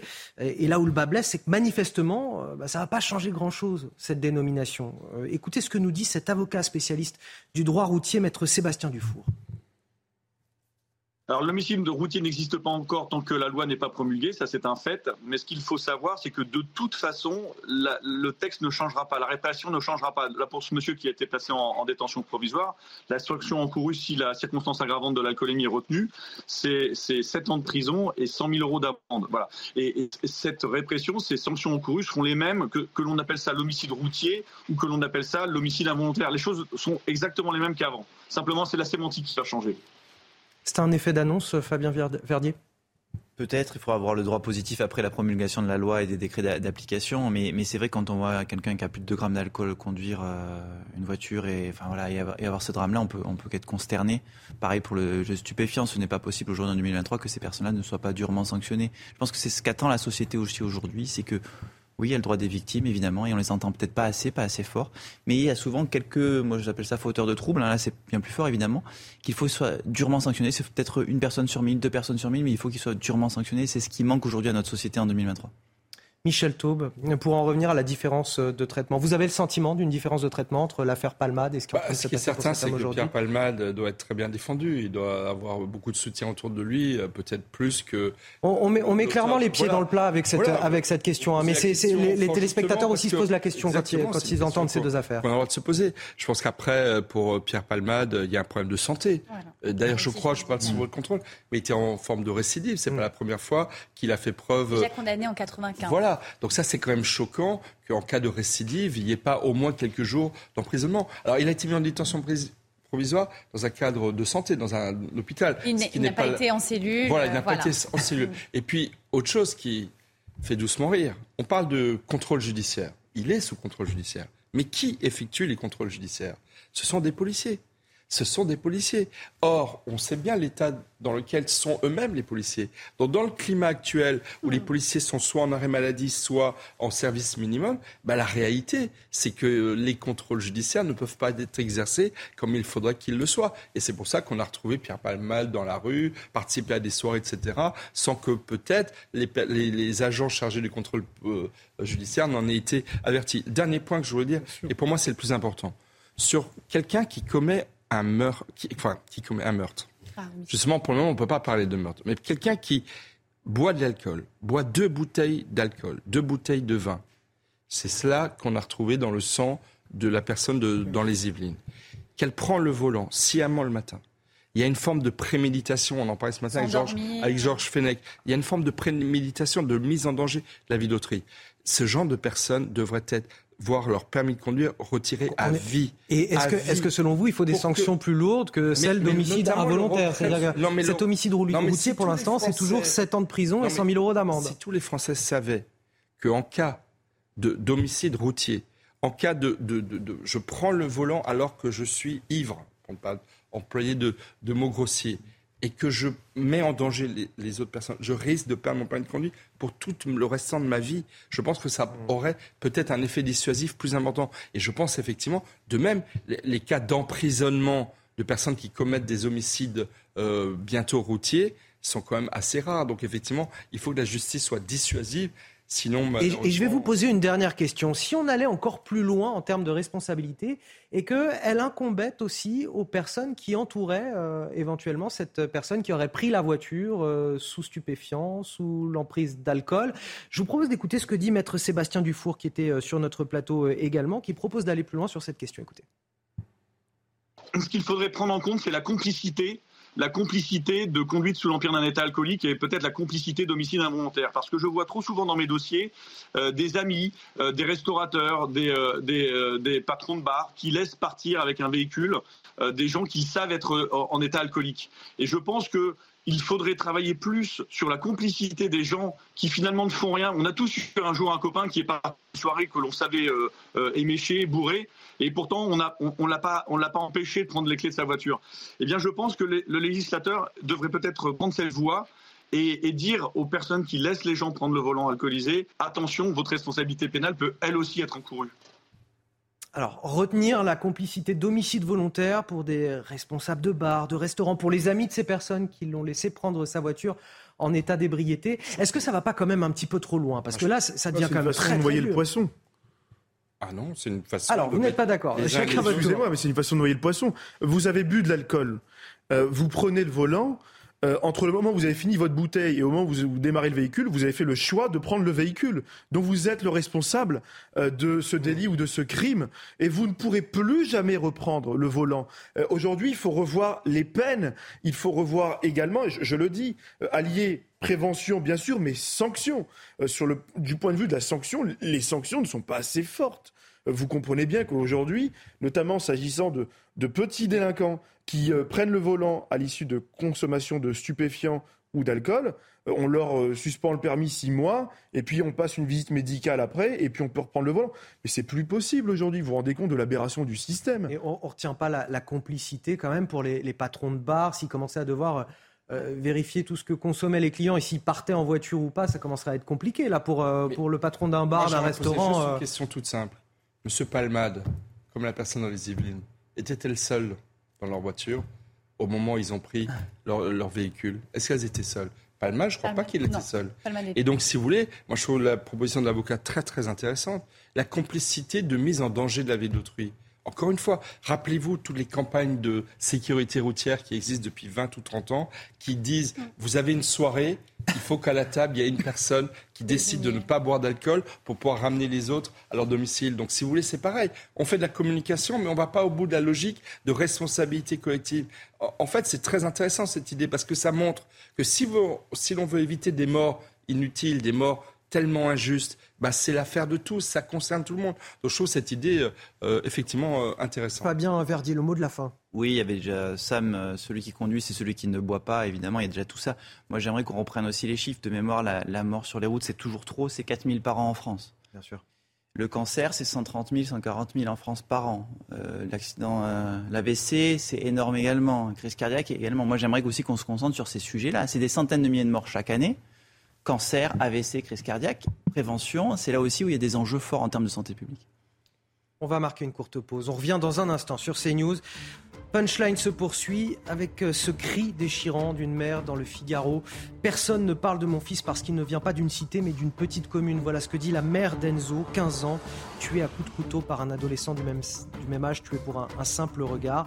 Euh, y a-t-il euh, là aussi une différence de traitement sur les, drames que traverse notre pays, en tout cas dans l'opinion publique Vous le direz sur ce plateau dans quelques instants. Tout de suite. Punchline, c'est avec euh, Michel Taube, Fabien Verdier, Amine Elbaï, Célia Barotte et bien sûr Isabelle Piboulot pour le journal. Bonsoir à tous. Demain, mardi 1er août, marquera quelques changements pour les Français. Hausse des prix de l'électricité, arrivée de la location de rentrée scolaire ou encore la fin des tickets de caisse imprimés. On fait le point avec Dunia Tengour. C'est sans doute la nouvelle qui va impacter le plus les Français au 1er août. L'augmentation de 10% des tarifs réglementés de l'électricité, elle concerne les ménages et les petites entreprises. Une hausse qui intervient après celle de 15% au mois de février dernier. Objectif pour l'exécutif, la fin progressive du bouclier tarifaire d'ici fin 2024. Des meilleures nouvelles côté épargne, le taux du livret A est finalement maintenu à 3% et ce jusqu'à début 2025. Le livret d'épargne populaire, quant à lui, va bientôt voir son plafond passer de 7 700 euros à 10 000 euros. Enfin, le taux d'intérêt passe de 6,1% à 6% cette année. Qui dit rentrée scolaire dit dépenses. L'allocation de rentrée scolaire sera versée le 1er août prochain à Mayotte et à La Réunion. Pour la métropole, la date est fixée au 16 août. Cette année, les montants ont été revalorisés de 5,6% par rapport à l'année dernière. C'est acté pour le 1er août la fin du ticket de caisse imprimé, une mesure écologique qui concerne également les reçus de cartes bancaires. Le client pourra toutefois demander une facture s'il le souhaite. Avis aux retardataires, si vous êtes propriétaire de biens immobiliers, vous avez finalement jusqu'à ce mardi 1er août minuit pour déclarer vos biens au fisc. Une journée supplémentaire vous est accordée en raison de la saturation des serveurs, a indiqué la Direction générale des finances publiques. Il y a 20 ans, Marie Trintignant était victime de féminicide. L'actrice est morte le 1er août 2003, une semaine après avoir subi les coups de Bertrand Cantat. Dans la nuit du 26 au 27 juillet, vers 23 heures, une dispute éclate entre le couple dans leur chambre d'hôtel de Vilnius en Lituanie. Le chanteur s'acharne alors sur sa compagne de 41 ans. Des hommages ont été rendus à Marie Trintignant hier au cimetière du Père-Lachaise. Florence Monreno, historienne, écrivaine et militante féministe, a tenu à être présente. Nous venons tous les ans. Nous étions les seuls à porter la mémoire de Marie Trintignant, parce que pour nous, c'est trop injuste, c'est trop horrible que cette belle femme de 41 ans ait été tuée en pleine gloire. Et que voilà, maintenant on s'en souvient plus, on s'en souvient seulement pour ce meurtre. Alors pour nous, c'est important de rappeler que c'était une femme et que depuis qu'elle est morte, 3000 autres femmes ont été tuées en France par leurs compagnons ou ex. Et puis dans l'actualité internationale, le groupe État islamique revendique l'attentat suicide perpétré hier au Pakistan. Le bilan des victimes ne cesse de s'alourdir. Au moins 54 morts et plus d'une centaine de blessés sont à déplorer. Le drame est survenu dans le district de Bajor, à 45 km de la frontière afghane, lors d'un meeting politique organisé par un parti islamiste. Voilà pour l'essentiel de l'actualité. Prochain point à 19h. Tout de suite, la suite de Punchline. Merci Isabelle, à, tout à l'heure. Ce cri déchirant d'une mère dans, le Figaro. Personne ne parle de mon fils parce qu'il ne vient pas d'une cité, mais d'une petite commune. Ce sont les mots de la mère d'Enzo, 15 euh, ans, euh, tué à coups de couteau par un adolescent du même âge, tué pour un simple regard. C'était le 22 juillet dernier à La Malherbe, dans un petit village euh, du département de l'Eure. Cette mère qui déplore aujourd'hui le silence des politiciens, des sportifs et des stars et qui forcément m'inspire cette question euh, ce soir. Toutes les victimes se valent-elles? Avant d'évoquer euh, ce débat en plateau avec vous, tout d'abord le, rappel des faits, le récit avec Dounia Tengour. Son fils a été tué pour un regard. Dans un entretien au Figaro, Sophie, la mère d'Enzo, prend la parole. Cette mère en colère, c'est ainsi qu'elle se décrit, lance un cri du cœur, mais appelle également au sursaut de la société. On a tué mon enfant. Je suis une personne discrète, mais je ne peux pas rester dans le silence. Quand des jeunes agissent comme ça à 15 ans, c'est qu'il y a un réel problème. Il faut que l'histoire de mon fils serve de leçon. Cette mère revient aussi sur les circonstances du drame. Elle pointe le silence des personnalités médiatiques et interpelle aussi sur le manque de soutien de la classe politique. Pourquoi ne parle-t-on pas de mon fils? Parce qu'il ne vient pas d'une cité, mais d'une petite commune de 1400 habitants? Parce que nous sommes dans le respect? Pourquoi notre chef de l'État ne vient pas nous rendre hommage? Des mots forts qui témoignent de son désarroi, même si pour l'heure l'adolescent incriminé a été mis en examen et placé en détention provisoire dans un centre pour mineurs. La mère d'Enzo craint de voir le suspect libéré avant son jugement. On entend le, cri, euh, la, détresse de cette mère. Euh, Amine Elbaï, euh, est-ce que vous avez le sentiment, vous aussi, que dans ce pays, il y a les bonnes victimes et celles qui n'intéressent personne? Oui, je crois qu'il y a en fait une justice politique, une justice sociale à deux vitesses dans notre pays, avec cette indifférence, cette indifférence qui est intrigante, intrigante. Aujourd'hui, la maman d'Enzo, à qui je veux présenter mes plus sincères condoléances, à qui je veux saluer la dignité, la dignité d'une mère dont le cœur a été arraché, dont l'enfant a été tué. Je veux aujourd'hui la saluer et lui dire que j'entends son appel. Euh, aujourd'hui, on a l'impression d'avoir deux France. Euh, une France des quartiers populaires à qui on a tout donné. On a donné des services publics, des centres sociaux, des subventions, 90 milliards d'euros depuis les années 1990 au titre de la politique de la ville. Et une France des campagnes, dans cette France où il n'y a pas de service public, dans cette France où les habitants ont le sentiment d'être abandonnés. Vous voyez, aujourd'hui, euh, je crois en réalité que c'est même plus grave que ça. Je crois en réalité qu'il y a euh, dans les quartiers populaires, dont je fais partie, euh, des jeunes enfants d'immigrés, je vous le dis, qui ont le sentiment de devoir prendre leur revanche contre la France, perçue comme l'État colonisateur, sentiment que n'avaient pas nos parents et nos grands-parents immigrés qui se sont euh, instaurés ici par le travail. Et cette génération-là est en train aujourd'hui d'installer dans le silence le plus total sa culture et ses fiertés.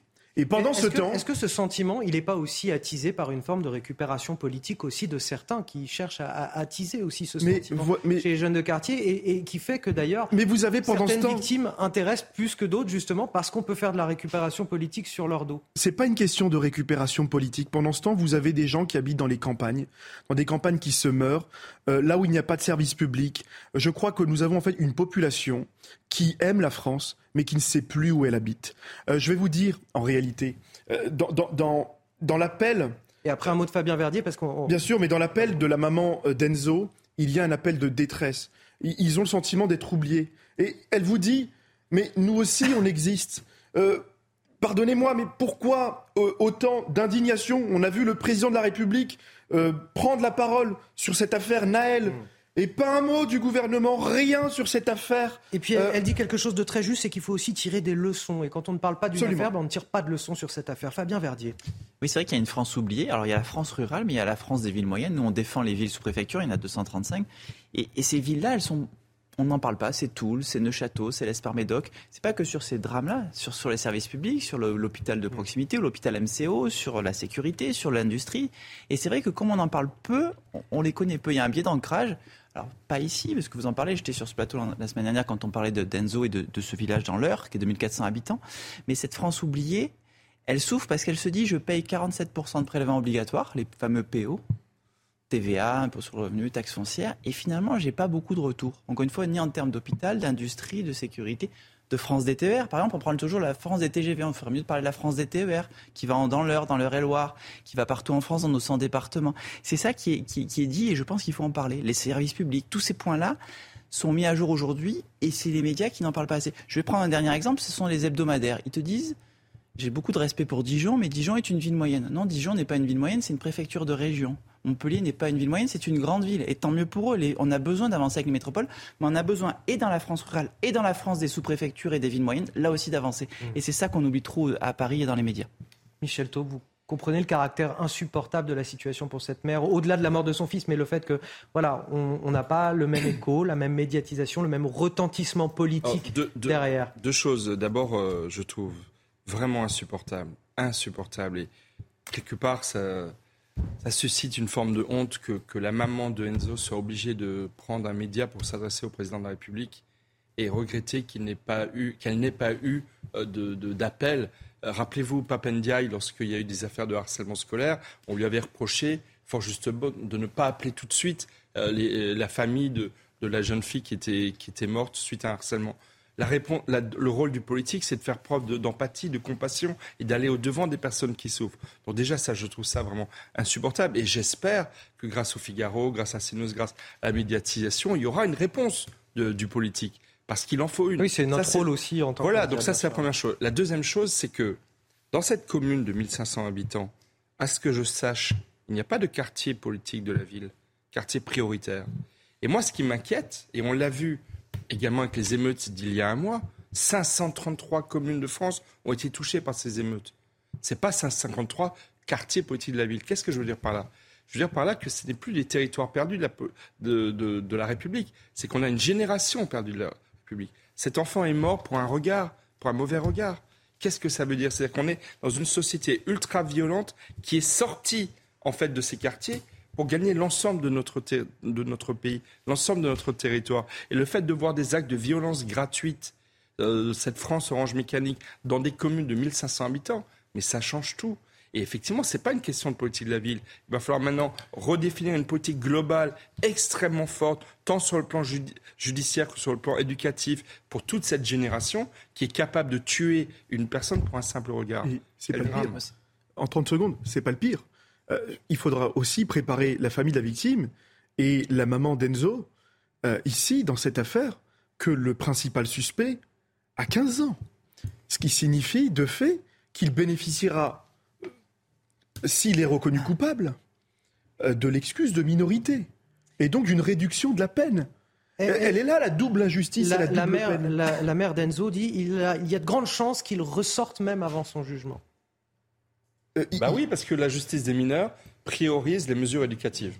Grosso modo, c'est ça. Et d'ailleurs, Éric Dupond-Moretti s'est enorgueilli l'année dernière d'introduire une réforme de la justice des mineurs après les ordonnances de 1945, mais cette réforme n'a été qu'une réformette. Elle n'a rien changé sur le fond. La réalité, c'est que cette jeune génération que je qualifie de perdue pour la République, elle, elle a des comportements d'adultes et elle est responsable de ses actes. Et effectivement, il faut que la justice réponde et s'adapte parce que sinon, on va avoir de plus en plus de faits de violence comme cela. On marque une très courte pause. Fabien Verdier, je reviens vers vous, promis, juste après la pause pour vous redonner la parole sur euh, ce sujet. Je sais que vous avez des choses à dire, puis on reviendra vers Célia Barotte aussi pour connaître les, suites judiciaires de, cette affaire. Vous nous apporterez quelques précisions. On marque une courte pause. On revient dans un instant. On, évoquera aussi cette euh, image qui a fait la une euh, au mondial de football féminin ce dimanche. La Marocaine Noaila Benzina, euh, première femme euh, à jouer voilée en Coupe du Monde. Euh, on commentera cette image qui a fait parler tout au long du, du week-end, toute la journée d'hier. A tout de suite sur CNews. 18h15 de retour sur le plateau de Punchline avec Célia Barotte, avec Amine Elbaï, avec Michel Taube et avec Fabien Verdier. Vous vouliez parler euh, de cette France des territoires, Fabien Verdier, parce que ce que nous rappelle cette affaire, cette euh, mère qui déplore aujourd'hui le silence des politiciens, des sportifs, des stars sur le, euh, sur le décès de son fils Enzo, qui nous explique finalement que personne ne parle de lui parce qu'il ne vient pas d'une cité mais d'une petite commune. Cette affaire, selon vous, elle est symbolique de ce que vit aujourd'hui la France des territoires? Oui, la France des villes moyennes, la France des 230 35 000 sous-préfectures et tout leur bassin de vie. Euh, on n'en parle pas assez et pas que quand il y a des drames, il faut en parler tout le temps et surtout en parler pour trouver des solutions. Trouver des solutions, nous on réclame un plan d'action global et complet sur ces sujets, encore une fois, de la santé au développement industriel, de la France des TER à la sécurité. Et moi, je dis, en France, on n'a plus de politique de développement des territoires. On a une politique aujourd'hui d'aménagement du territoire, de cohésion des territoires, mais qui est finalement très rabougrie par rapport à ce qu'on devrait promouvoir. Depuis 30-40 ans, il faudrait maintenant, en 2023, promouvoir cette politique de développement de nos territoires avec tous les bassins de vie. On a 1700 en France. Et c'est comme ça qu'on solutionnerait les problèmes de beaucoup, de beaucoup de mots de la République aujourd'hui.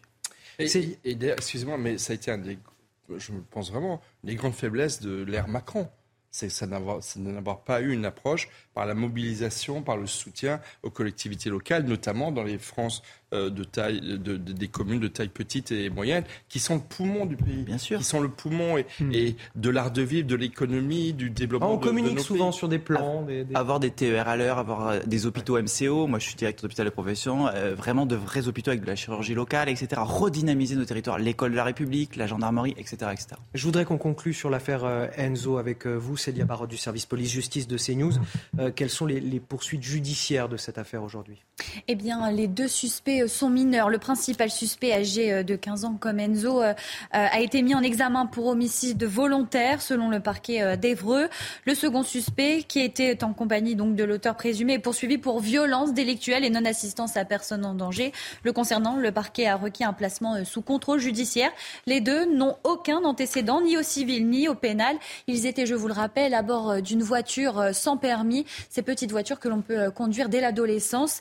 Et pour l'instant, l'enquête a été confiée à la brigade de recherche de la gendarmerie de Louviers avec l'appui de la section de recherche de Rouen.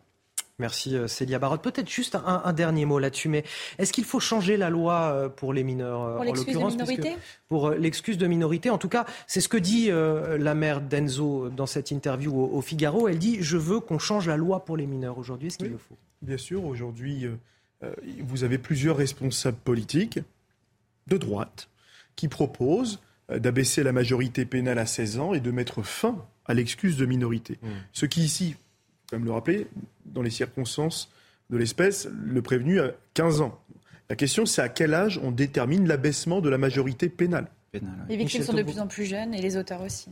vous partagez cet avis le, code pénal a été fait, a été élaboré à une époque où on n'avait pas les mêmes jeunes en face de nous. Et la réalité, c'est que vous avez encore une fois toute une génération de jeunes ultra violents qui défient l'autorité, qui défient leurs parents, qui défient les profs, qui défient la police. Et le problème, c'est que s'il n'y a pas une fermeté de la justice, eh ben, ils continueront à grandir dans, une, dans un climat de violence qu'ils entretiennent eux-mêmes. Et il faut malheureusement s'adapter. Donc oui, il faut une réforme de la justice des mineurs beaucoup plus ambitieuse que celle qui a été introduite il y a deux ans.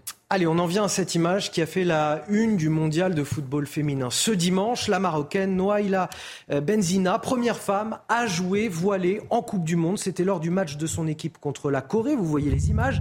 C'est autorisé par la FIFA depuis près de dix ans, contrairement à la France. Mais jusque-là, personne ne l'avait fait lors d'une compétition internationale. Tout d'abord, les images commentées par Sarah Varny et on en discute sur ce plateau juste après. La FIFA l'autorisait, mais c'est la première fois qu'une joueuse voilée participe à un match de Coupe du Monde. Ce dimanche, la joueuse marocaine de 25 ans, Noualia Benzina, est devenue la première femme portant le hijab à disputer un mondial lors du match contre la Corée du Sud qui a lieu en Australie. La FIFA avait retiré son interdiction du port du voile le 1er mars 2014, une disposition initialement prise pour la sécurité des joueuses. Une première qui crispe du côté du Rassemblement national. C'est intolérable de voir ça. Ça donne une image euh, effrayante euh, du sport, euh, de voir ce, totem de l'enfermement des femmes qui puissent s'exhiber sur un événement majeur qu'est la Coupe du Monde de football. Dans de nombreux pays, il est toujours interdit de porter le voile dans le football, notamment en France. C'est la tradition en France de séparer euh, euh, les choses, c'est-à-dire qu'on peut avoir toutes les opinions religieuses qu'on souhaite dans le cadre de la loi évidemment, euh, politiques, philosophiques, mais on ne les emmène pas sur un terrain de sport, de même qu'on essaye de ne pas les emmener au travail. Et donc il y a une tradition en France de séparation des choses qui est dans l'esprit laïque. Et je trouve que c'est très bien pour notre pays, si notre pays s'est construit comme ça. En revanche, je pense que ça sera compliqué pour la France d'imposer ça au monde entier. Une disposition tenue par la FIFA opposée à celle de la France. Le sujet a suscité de vifs débats et prises de position. En juin, le Conseil d'État a décidé de maintenir l'interdiction du port du hijab dans le football féminin. Alors j'aimerais avoir sur ce plateau le, regard des commentateurs euh, français. Quel regard vous portez là-dessus, Amin El Bailly C'est interdit chez nous. on ne peut pas non plus imposer notre vision de la laïcité au reste du monde. Mais qu'est-ce que vous, vous pensez de cette affaire? Vous avez raison. Et mon intervention, elle va toucher aujourd'hui tout le monde. Aux chroniqueurs de cette chaîne, CNews, aux commentateurs, aux responsables politiques. Vous savez, vous me connaissez engagé à Roubaix. Bien sûr. Où j'ai pu lutter, effectivement. La question de la radicalisation. J'ai pu porter ces questions de radicalisation. J'ai moi-même été victime, dans ma propre chair, dans mon histoire, de la radicalisation, de la radicalisation islamiste. Mais s'il vous plaît, et pardonnez-moi de vous le dire, je vous le dis, faisons une distinction profonde entre islam et islamisme. Je dis à tous mes amis de droite que ceux qui placent le combat de lutte contre l'islam avant le combat contre l'immigration font fausse route. Vous faites erreur. Ce n'est pas le bon choix. Je vais vous le dire. Ce qui se passe dans notre pays, c'est que nous avons un rapport à l'islam qui est lié au recul du sacré. Nous avons un véritable problème dans ce pays. Moi, ce qui me choque dans mon pays, la France, c'est la déchristianisation de la France. Ce recul du sacré, euh, ce recul du sacré nous fait perdre de vue que la laïcité ne pourra s'appliquer qu'en France. Il n'est pas question de remettre en cause la laïcité. C'est un pilier fondamental, fondamental dans le service public mais pas dans la société. La laïcité ne s'applique pas dans la société. le voile n'est pas interdit dans l'espace public. Et je veux vous le dire. c'est très important. Clarifiez ah, votre opinion. justement, clarifiez votre opinion, puisque euh, le 29 juin dernier, on a le, Conseil d'État qui a validé l'interdiction du voile dans les compétitions euh, de football, dans les compétitions nationales. Il a confirmé cette interdiction du voile malgré euh, le recours qui avait été déposé par les, les hijabeuses. il faut appliquer la laïcité en France.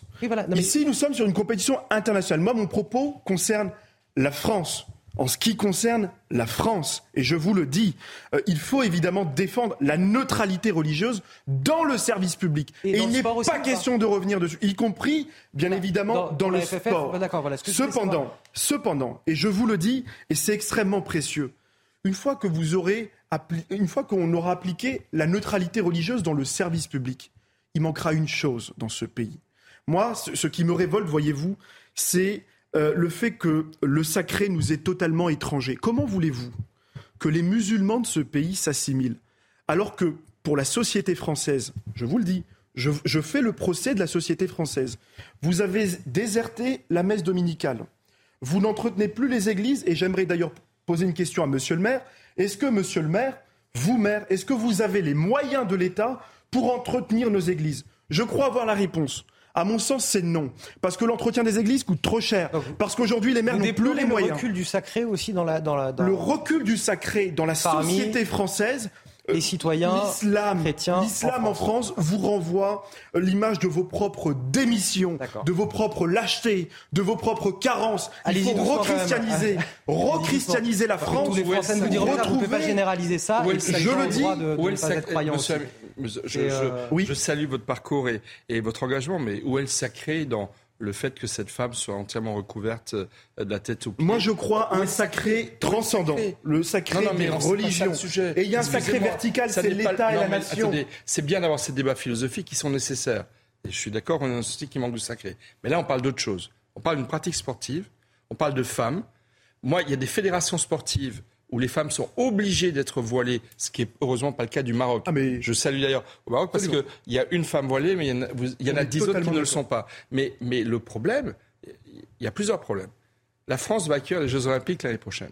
Moi, je regrette que dans le cadre de la négociation entre l'attribution des Jeux à Paris et, le comité, donc entre la France et le Comité international olympique, nous n'ayons pas dit mmh. au CIO, nous sommes un État laïque il y a une neutralité, notamment dans le football, euh, qui, est, qui est notre emblème. Qui est, on peut être seul au monde, peu importe. On est peut-être avant-gardiste. Peut-être que dans 20 ans, 30 ans, 50 ans, vous savez, il y a beaucoup de femmes dans le monde arabo-musulman mhm. qui se battent pour que les femmes aient le droit de concourir librement sans être voilées. Il y a des enjeux politiques. En Iran, il y a des femmes qui ont été, qui ont été emprisonnées. Il y a des présidents de fédération qui ont été emprisonnés. Qu'a fait le CEO Donc moi, je dis à nos concitoyens, nos téléspectateurs, l'année prochaine, pendant les épreuves d'athlétisme, de boxe et autres, vous aurez des femmes voilées qui concourront. Certes, c'est une extraterritorialité avec les légions, hmm. mais c'est en France, c'est une réalité. Et puis, il y a un dernier point que je voudrais dire quand même, c'est qu'il y a un article de la charte olympique, il y a un article de la charte olympique, l'article 50.2, qui dit aucune sorte de démonstration ou de propagande politique, religieuse ou raciale n'est autorisée dans un lieu de l'olympisme. Moi, je suis désolé quand je vois cette femme voilée. Je considère que c'est un acte de propagande et de démonstration religieuse. Ça me gêne. Je pense que la, le sport exige une discrétion, une retenue qui fait qu'on a tout, on, on, porte tous des vêtements de sport et on met nos convictions personnelles euh, dans, dans, dans, les vestiaires. Donc, je pense que là, il y a une forme de propagande qu'on a le droit de, de condamner et de regretter, surtout lorsqu'il va s'agir de concourir sur le sol français. J'aimerais entendre l'opinion de Fabien Verdier.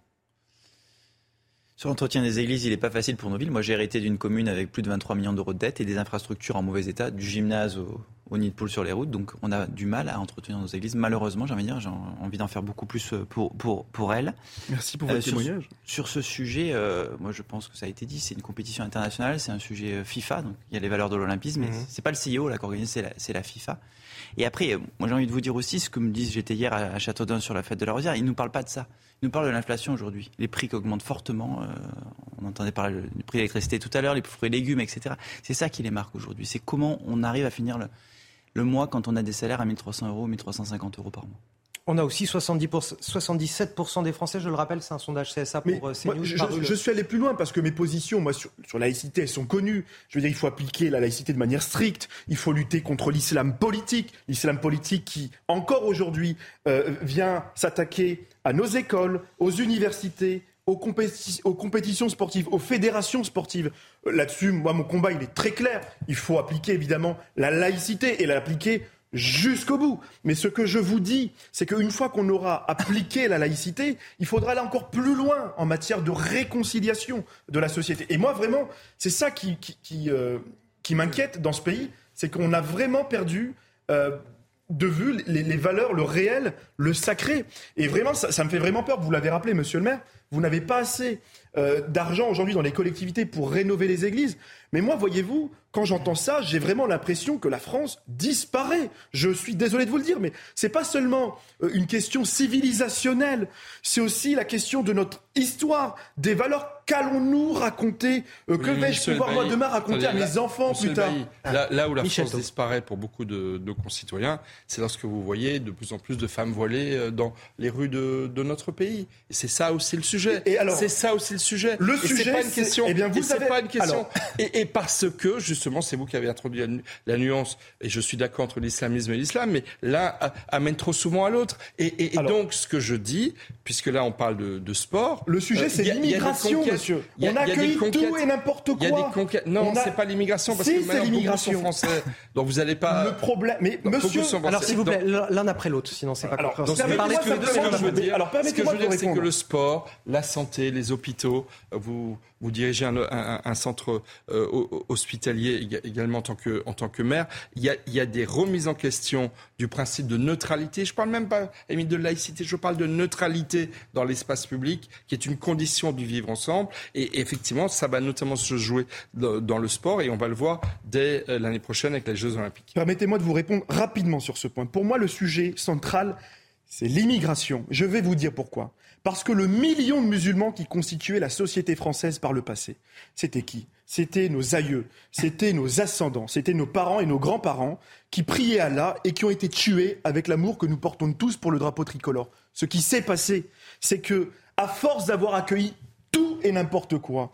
Vous avez aujourd'hui des salafistes, vous avez des frères musulmans qui ont repris le contrôle du culte musulman en France. On a laissé un certain nombre de pays étrangers s'emparer du pouvoir de l'islam de France pour des raisons politiques. Et je vais vous dire, monsieur, la vérité, c'est que nos plus de 4 millions de compatriotes musulmans en France ils en ont ras-le-bol.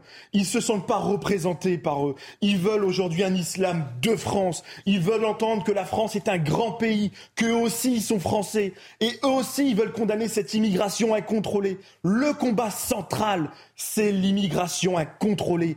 Et une fois que vous aurez lutté contre ça, vous pourrez enfin vous approprier culturellement, historiquement la France, cette France éternelle, cette France profonde que nous aimons. C'est celle-là que nous devons retrouver avec nos compatriotes musulmans qui subissent l'islamisme. Amine Elbaï, Michel Taube, Fabien Verdier et Célia Barotte dans Punchline. On va marquer une courte pause. On revient dans un instant. On va évoquer cette fois euh, le mois qui s'est écoulé depuis euh, les émeutes euh, qui ont traversé nos villes. Je crois un peu plus de 500 communes qui ont été, qui ont été touchées, dont la commune de Montargis. on sera avec un commerçant qui a subi des dégâts, dont la vitrine a été détruite. C'était au tout début des soldes. Évidemment, le chiffre d'affaires a été lourdement impacté. On sera avec lui dans un instant. Il nous fera le témoignage. Un mois après, que s'est-il passé? Euh, Les assureurs ont-ils répondu présent? Euh, Est-ce qu'il a été aidé pour euh, la reconstruction de sa vitrine? Est-ce que son activité a pu reprendre normalement? Voici les questions que nous lui poserons dans quelques instants. Ce sera juste après la pause.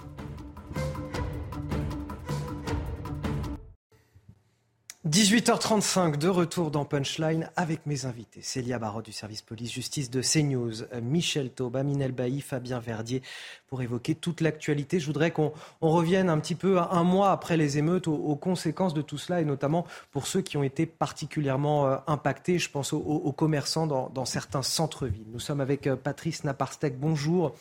Alors c'est intéressant parce que on, a été euh, en interview ensemble il y a quelques semaines en, matinale euh, sur CNews. On évoquait votre situation. Vous êtes commerçant dans le prêt-à-porter à Montargis, dans le Loiret. Euh, votre vitrine a été cassée, la vitrine de votre commerce. à l'époque, au moment où on s'est parlé, vous n'aviez euh, bénéficié pour l'instant d'aucune aide de l'État. L'État venait d'annoncer, euh, d'ailleurs le gouvernement, que euh, les procédures allaient s'accélérer. Pareil, vous n'aviez pas encore eu la visite des, experts pour les assurances. Et je voulais savoir, un mois après, à la fin des soldes, comment s'était passé ce mois écoulé? Est-ce que vous avez réussi à travailler? Est-ce que vous avez vu les assureurs? Est-ce que vous avez bénéficié d'aide de l'État? Que s'est-il passé pour vous? C'est un petit peu notre droit de suite aujourd'hui. Je vous donne la parole, Patrice. Euh, eh bien, nous n'avons pas avancé. Je ne sais pas si. Est-ce que vous m'entendez?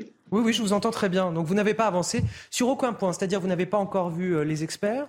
euh, les aides de l'État, vous ne les avez pas touchées. Euh, racontez-nous, que, que, que c'est-il Déjà, rappelez-nous les faits. Vous aviez votre vitrine de cassée. Alors oui, effectivement, euh, ma vitrine est toujours cassée, puisque le rendez-vous d'expertise n'a pas encore pu avoir lieu pour des, problèmes de, disponibilité, de délai, enfin, je suppose.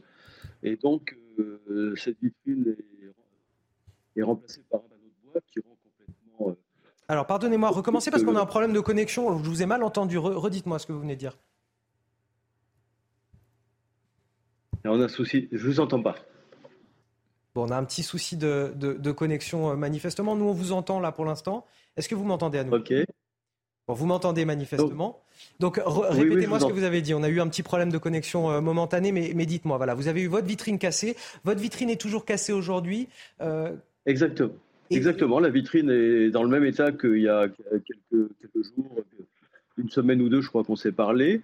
Euh, d'ailleurs, à cette occasion, je vous avais dit qu'il nous faudrait bien trois mois pour faire le point.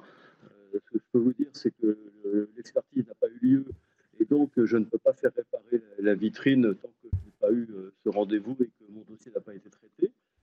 Et beaucoup de euh, Pardonnez-moi, Patrice Naparstek, on, ne vous entend pas. Malheureusement, on a vraiment un souci de, connexion. La qualité est, très très mauvaise et résultat, on ne comprend pas ce que, ce que vous nous dites. Si vous arrivez à rétablir la connexion d'ici quelques minutes, on vous reprend. Nous, on va avancer sur nos, débats sur ce plateau. On va peut-être évoquer cette question des, bah, commerçants là. C'est quand même effarant. Non, mais le euh, peu qu'on a entendu, c'est scandaleux. C'est-à-dire que là, ça fait un mois, il ne s'est rien passé. Sa vitrine est toujours euh, brisée, il n'a pas reçu les aides de l'État, les experts ne sont pas passés pour les assurances. Enfin, c'est, Oui, mais enfin, vous savez, euh, il y a quand même une hypocrisie insupportable dans ce pays. la dernière loi qui a été votée, qui a été proposée par le gouvernement, c'était une loi pour accélérer le processus de réparation de tout ce qui a été brûlé et incendié dans les quartiers populaires. C'est-à-dire qu'on est en train de mettre des milliards d'euros aujourd'hui dans des quartiers populaires où on a déjà mis assez d'argent euh, pour réparer ce qui a été détruit, volé et cassé par les pilleurs, les casseurs et les délinquants.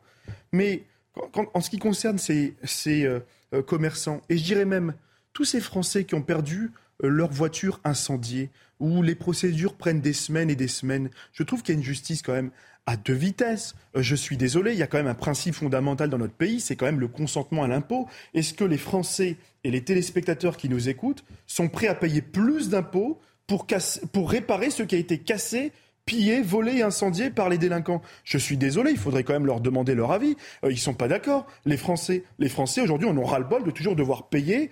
Euh, je crois qu'on devrait envoyer l'addition à ces familles délinquants, aux casseurs, euh, à tous ceux qui ont incendié. Et, aujourd'hui, les commerçants subissent. D'autant plus que les habitants de ces quartiers populaires subissent également euh, l'effet de ces casseurs. Tout le monde est victime. C'est les, établissements publics. Mais tout le monde est victime et personne n'est puni. Les, euh, les, bâtiments qui accueillent des, associations, on l'a vu à travers nos reportages sur CNews d'ailleurs. C'est d'autant plus scandaleux et, décevant. Monsieur le maire, vous, vous parliez de ces 235 communes sous préfecture de France, de tous ces territoires. Et puis Montargis, c'est je crois que c'est la ville dont le sort a le plus choqué les Français. C'est une petite ville euh, dont on ne pensait pas que euh, des banlieues pourraient s'enflammer. Il y a eu des dizaines de commerçants.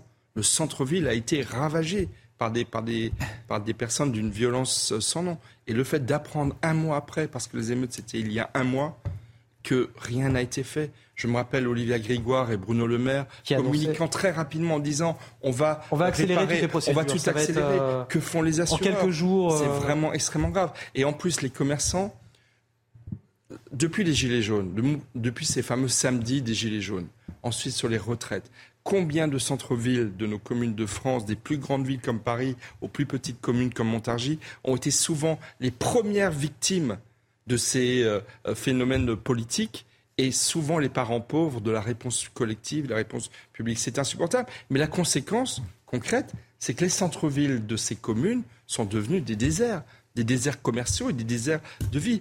Il y, a, une mutation très profonde de la sociologie de ces communes de France parce que justement les poumons que sont les commerçants ont été n'ont pas du tout été accompagnés et soutenus et c'est vraiment euh, fort regrettable. Alors Fabien Verdier, je vais vous donner la parole dans un instant puisqu'on a retrouvé Patrice euh, Naparstek. J'espère que la connexion fonctionne mieux désormais. Merci encore euh, de, de, témoigner sur notre antenne, Patrice. Je le rappelle, vous êtes commerçant à Montargis et ce que vous commenciez à nous expliquer, c'est qu'il ne s'est toujours rien passé en l'espace d'un mois, ce qui est vraiment déplorable. Alors, en, ce qui me concerne, il s'est rien passé. Euh, j'ai eu plusieurs contacts avec le, cabinet d'expertise et on a réussi enfin à trouver une date qui nous amène au 31 août. Euh, je peux difficilement parler à la place de mes collègues parce qu'il y en a certains qui sont toujours fermés. Peut-être que leurs dossiers sont en cours d'expertise ou en cours de, comment dire d'instruction et qu'ils pourront bientôt ouvrir leurs magasins, mais les magasins sont toujours fermés. Ceux qui ont été intégralement dévalisés et, et endommagés aujourd'hui sont fermés. Et, vous, malgré votre, vous, malgré votre vitrine cassée, vous avez, euh, vous avez mis une plaque en bois, vous avez mis quelque chose, vous avez réparé vous-même. Qu'est-ce que, qu'est-ce que vous avez fait pour pouvoir continuer votre activité, en plus pendant cette période de solde quand même? Bah, il est, comme la vitrine était complètement cassée, et, mais pas effondrée, donc fragilisée seulement, euh, il fallait mettre le magasin en sécurité. Et donc, euh, j'ai fait poser une plaque de bois à la place de la vitrine de manière à ce qu'on ait une protection. Euh, et, nous travaillons comme ça. Donc nous avons une vitrine qui est indemne et, euh, dans laquelle on peut présenter des produits. Et l'autre, c'est un morceau de bois sur lequel on a mis une affiche pour faire joli. Vous aviez, euh, à, l'époque, vous étiez, on va dire, suspicieux. En tout cas, vous attendiez de voir euh, quelles allaient être les suites et les conséquences très concrètes des annonces qui étaient faites justement par euh, Olivia Grégoire euh, à, ce moment-là, d'accélérer les procédures. Là aussi, est-ce que vous avez fait des demandes pour avoir des aides de l'État et qu'est-ce qu'on vous a répondu? Vos dossiers sont en attente? Alors, en, ce qui me concerne, je n'ai pas fait appel aux aides de l'État puisque mon commerce n'est pas dans un état tels que je, puisse les faire valoir. Euh, mais par contre, les, autres sont, en sont toujours au même point. Je vous avais dit à l'époque que euh, euh, nous étions très satisfaits des annonces qui avaient été faites par les ministres Le Maire et Grégoire, et que pour ça, il fallait attendre de voir un petit peu ce qui se passait. Et si vous vous souvenez, je vous avais donné rendez-vous à trois mois. Donc là, nous sommes à un mois. il ne s'est rien passé. J'ai fait des photos de la ville, du centre-ville, il y a deux jours. Euh, la, plupart des magasins qui ont été fracassés sont, toujours dans le même état. Donc certains sont fermés, d'autres ont des vitrines remplacées par des morceaux de bois. Enfin, c'est quand même, c'est quand même assez catastrophique. Et, là, comment se sont déroulés les, les soldes là pendant pendant un mois euh, pour vous et pour euh, tous ceux qui travaillent autour de vous? Vous avez perçu une baisse considérable du chiffre d'affaires ou vous avez réussi à sauver les meubles, on va dire? Euh, on n'a rien sauvé du tout. Les soldes de cette année sont un non-événement. Hein. elles ont commencé le 28 juin. Et dans la nuit du 29 au 30 juin, la ville a été mise à sac. Et, euh, la fréquentation du centre-ville est complètement à l'arrêt. Elle était déjà difficile depuis l'époque de la crise sanitaire. Et, euh, ne parlons pas des crises précédentes, parce que ça fait de nombreux mois que nous sommes en crise et que les, petites entreprises, les, très petites entreprises du commerce et de l'habillement en particulier, euh, souffrent énormément. Donc là, nous avons été complètement cueillis et le, et le lancement des soldes a été complètement euh, stoppé. alors, on nous a permis d'ouvrir un dimanche, on nous a donné une semaine de plus, mais ça pose quand même un problème sérieux, c'est qu'aujourd'hui, ceux qui n'ont plus de marchandises bah, n'ont pas d'argent euh, la, trésorerie pour la remplacer. De toute façon, il est trop tard pour la remplacer, puisque bientôt elle va faire place à la nouvelle collection. Donc il, y a il est possible que j'ai des collègues qui ne pourront jamais rouvrir. Merci euh, Patrice Naparstek. Euh, bah, je vous donne rendez-vous dans deux mois hein, pour, pour arriver aux, fameux trois mois qu'on s'était promis lors de notre première interview pour savoir vraiment comment ça s'est passé pour la suite, si, vous si les, choses ont été moi, je serai là. Merci euh, d'avoir accepté de, témoigner aujourd'hui sur, euh, sur notre antenne. Fabien Verdier, euh, quand vous entendez tout ça c'est le désarroi, on est désolé, hein. nos commerces, c'est central dans nos villes, moi je le dis, c'est le cœur battant. Bah, c'est la, vie des, des, des, communes, des petites communes et des moyennes communes. Tout à fait, c'est nos centres-villes, à on en a 173, et déjà qu'avec le pouvoir d'achat, c'est pas facile. À Montargis, et moi j'ai un, mot particulier pour Benoît Dijon, le maire de Montargis, qui a subi toutes ces dégradations pour tous ces commerçants. Et je le disais, hein, on n'est ni dans une commune rurale, ni dans une métropole, on est dans ces villes, moyennes villes, sous-préfectures, qui ont besoin d'être aidées. Et il faut vraiment accompagner au mieux nos commerçants. Alors l'État ne peut pas tout. Euh, et il faut pas tout lui mettre sur le dos, mais pendant ce temps-là, Amazon avance, quoi, parce que les vrais concurrents aussi, hein, ce sont le, digital. C'est Amazon et Alibaba les grands, les grands acteurs. Et eux, ah bah, puis là, avec les confinements, avec euh, la crise sanitaire, euh, celle des gilets jaunes, etc., ça n'a fait que favoriser euh, les consommateurs. Comme vous l'avez dit, les, soldes, il n'y en a pas eu lieu. Le commerçant l'a très bien dit de Montargis. Donc c'est très très dur pour eux. Donc il faut les soutenir au maximum, y compris par, nos, par les citoyens qui ont qui peuvent avoir un achat fort en allant dans leur centre-ville et acheter euh, dans les magasins de vêtements, les bouchers, etc. si vous le voulez bien, on avance avec euh, ces images à peine croyables qui ont beaucoup circulé sur les, réseaux sociaux ce week-end. Euh, cette bagarre dans un cinéma niçois, des jeunes qui se jettent les uns contre les autres, qui lancent des coups de poing, des coups de pied, une bataille généralisée qui s'est produite à la dernière séance de la journée après 22 heures entre bandes de jeunes. Regardez cette séquence et puis Célia Barotte va nous expliquer après ce qui s'est passé concrètement. Ça c'est hyper.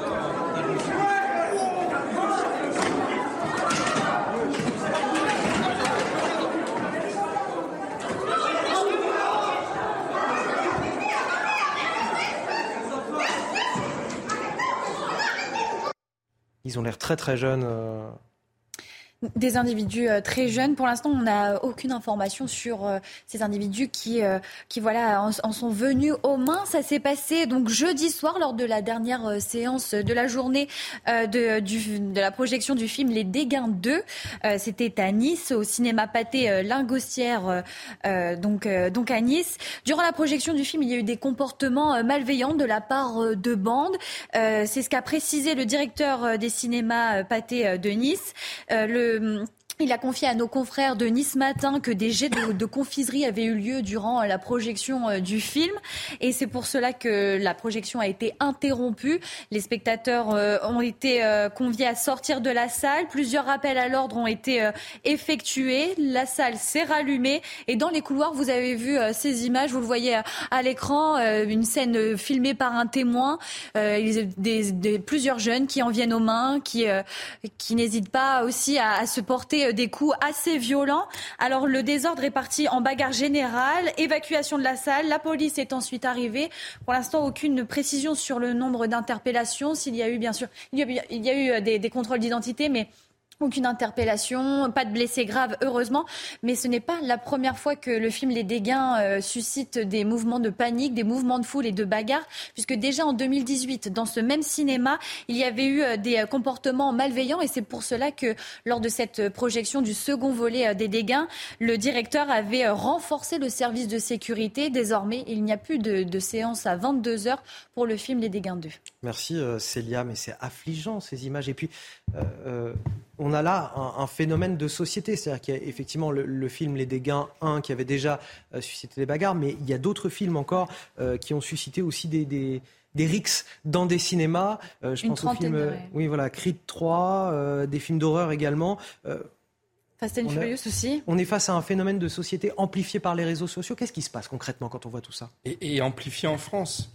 En fait, cette société orange mécanique d'une violence gratuite euh, provoquée par des jeunes. Hein, c'est ce dont je parlais tout à l'heure. C'est cette génération perdue de la République pour laquelle le langage, c'est la violence.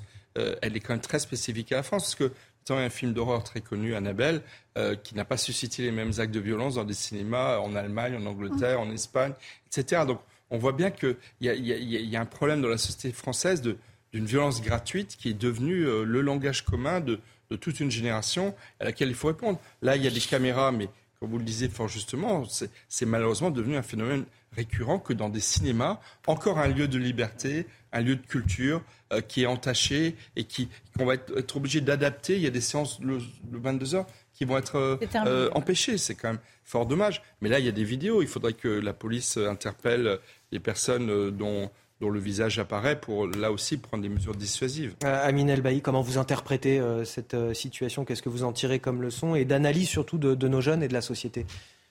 Vous avez deux phénomènes. D'abord, le premier phénomène, c'est un phénomène d'ensauvagement.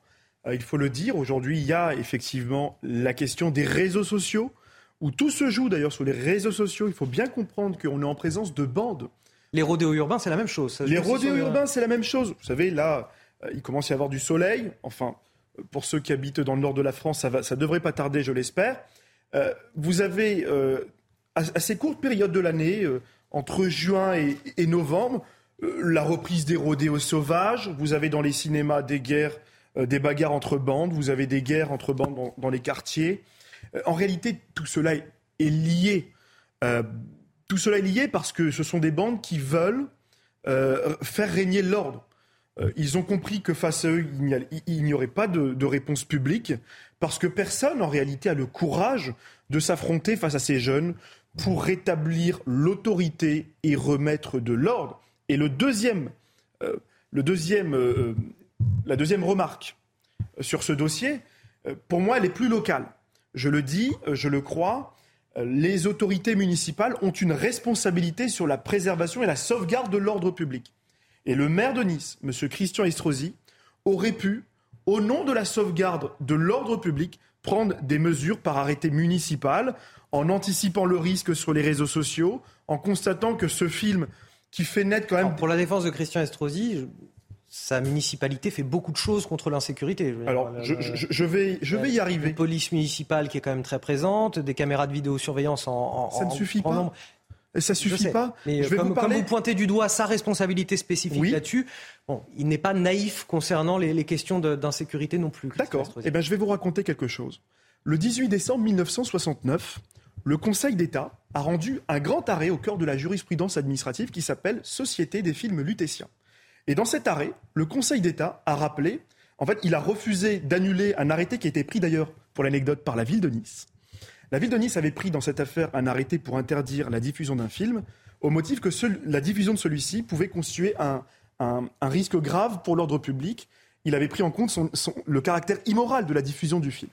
Et le Conseil d'État a rappelé, et c'est un grand arrêt qui permet à tous les maires de France d'interdire la diffusion euh, d'un film lorsqu'il peut y avoir, au regard des circonstances locales, euh, des risques pour l'ordre public. Le maire, rappelons-le, il a l'obligation, pas la possibilité, il a le devoir d'instaurer l'ordre et d'assurer l'ordre public. Il aurait pu, effectivement, je ne lui en tiens pas rigueur, mais pour les prochaines fois, il pourra, par exemple, prendre un arrêté municipal. il y a des outils disponibles encore supplémentaires pour pallier à ce, type de phénomène. Mais je n'en tiens pas rigueur, je ne fais pas le procès de Christian Estrosi. Euh, et encore faut-il le savoir, vous savez que les collectivités ont besoin d'être conseillées sur le plan juridique. Et c'est très compliqué aujourd'hui parce que c'est un gouffre financier pour les collectivités. Je le dis, les collectivités ne sont pas seules et les maires ont des pouvoirs en matière, euh, en matière de police administrative.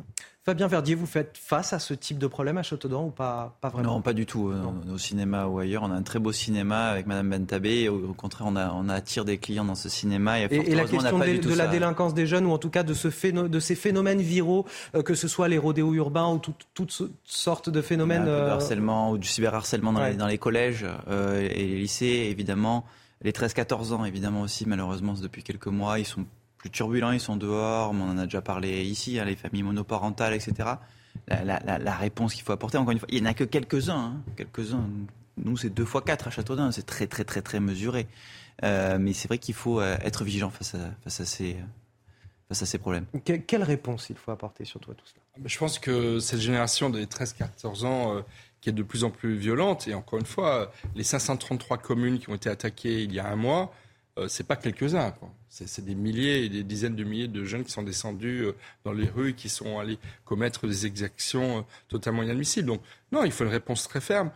tout le monde s'est étonné que la justice soit extrêmement ferme dans les jours qui ont suivi les émeutes. Mais pourquoi s'en étonner? Ça devrait être courant. S'en prendre à un policier, s'en prendre à une mairie, s'en prendre à un pompier, s'en prendre à une école, ça devrait être la norme que la justice soit extrêmement ferme. Donc, encore une fois, que ce soit à Nice, dans, ce cinéma, ou dans tous les faits de violence urbaine que l'on commente malheureusement tous les jours, la réponse éducative n'aura de sens que si la réponse pénale est également très ferme et à la hauteur des défis qui nous sont posés. Et ce sera le mot de la fin de cette émission. Merci euh, Michel Taube, je le rappelle, fondateur du site Opinion Internationale, Amine Elbaï, juriste, Fabien Verdier, euh, maire de Châteaudun euh, dans le département d'Eure-et-Loire, et Célia Barotte, journaliste au service public. Police Justice. Police Justice, je vais y arriver, de CNews. Merci à vous, euh, Célia. Vous restez avec nous. Euh, l'info se poursuit dans un instant face à l'info avec Elodie Huchard et ses invités.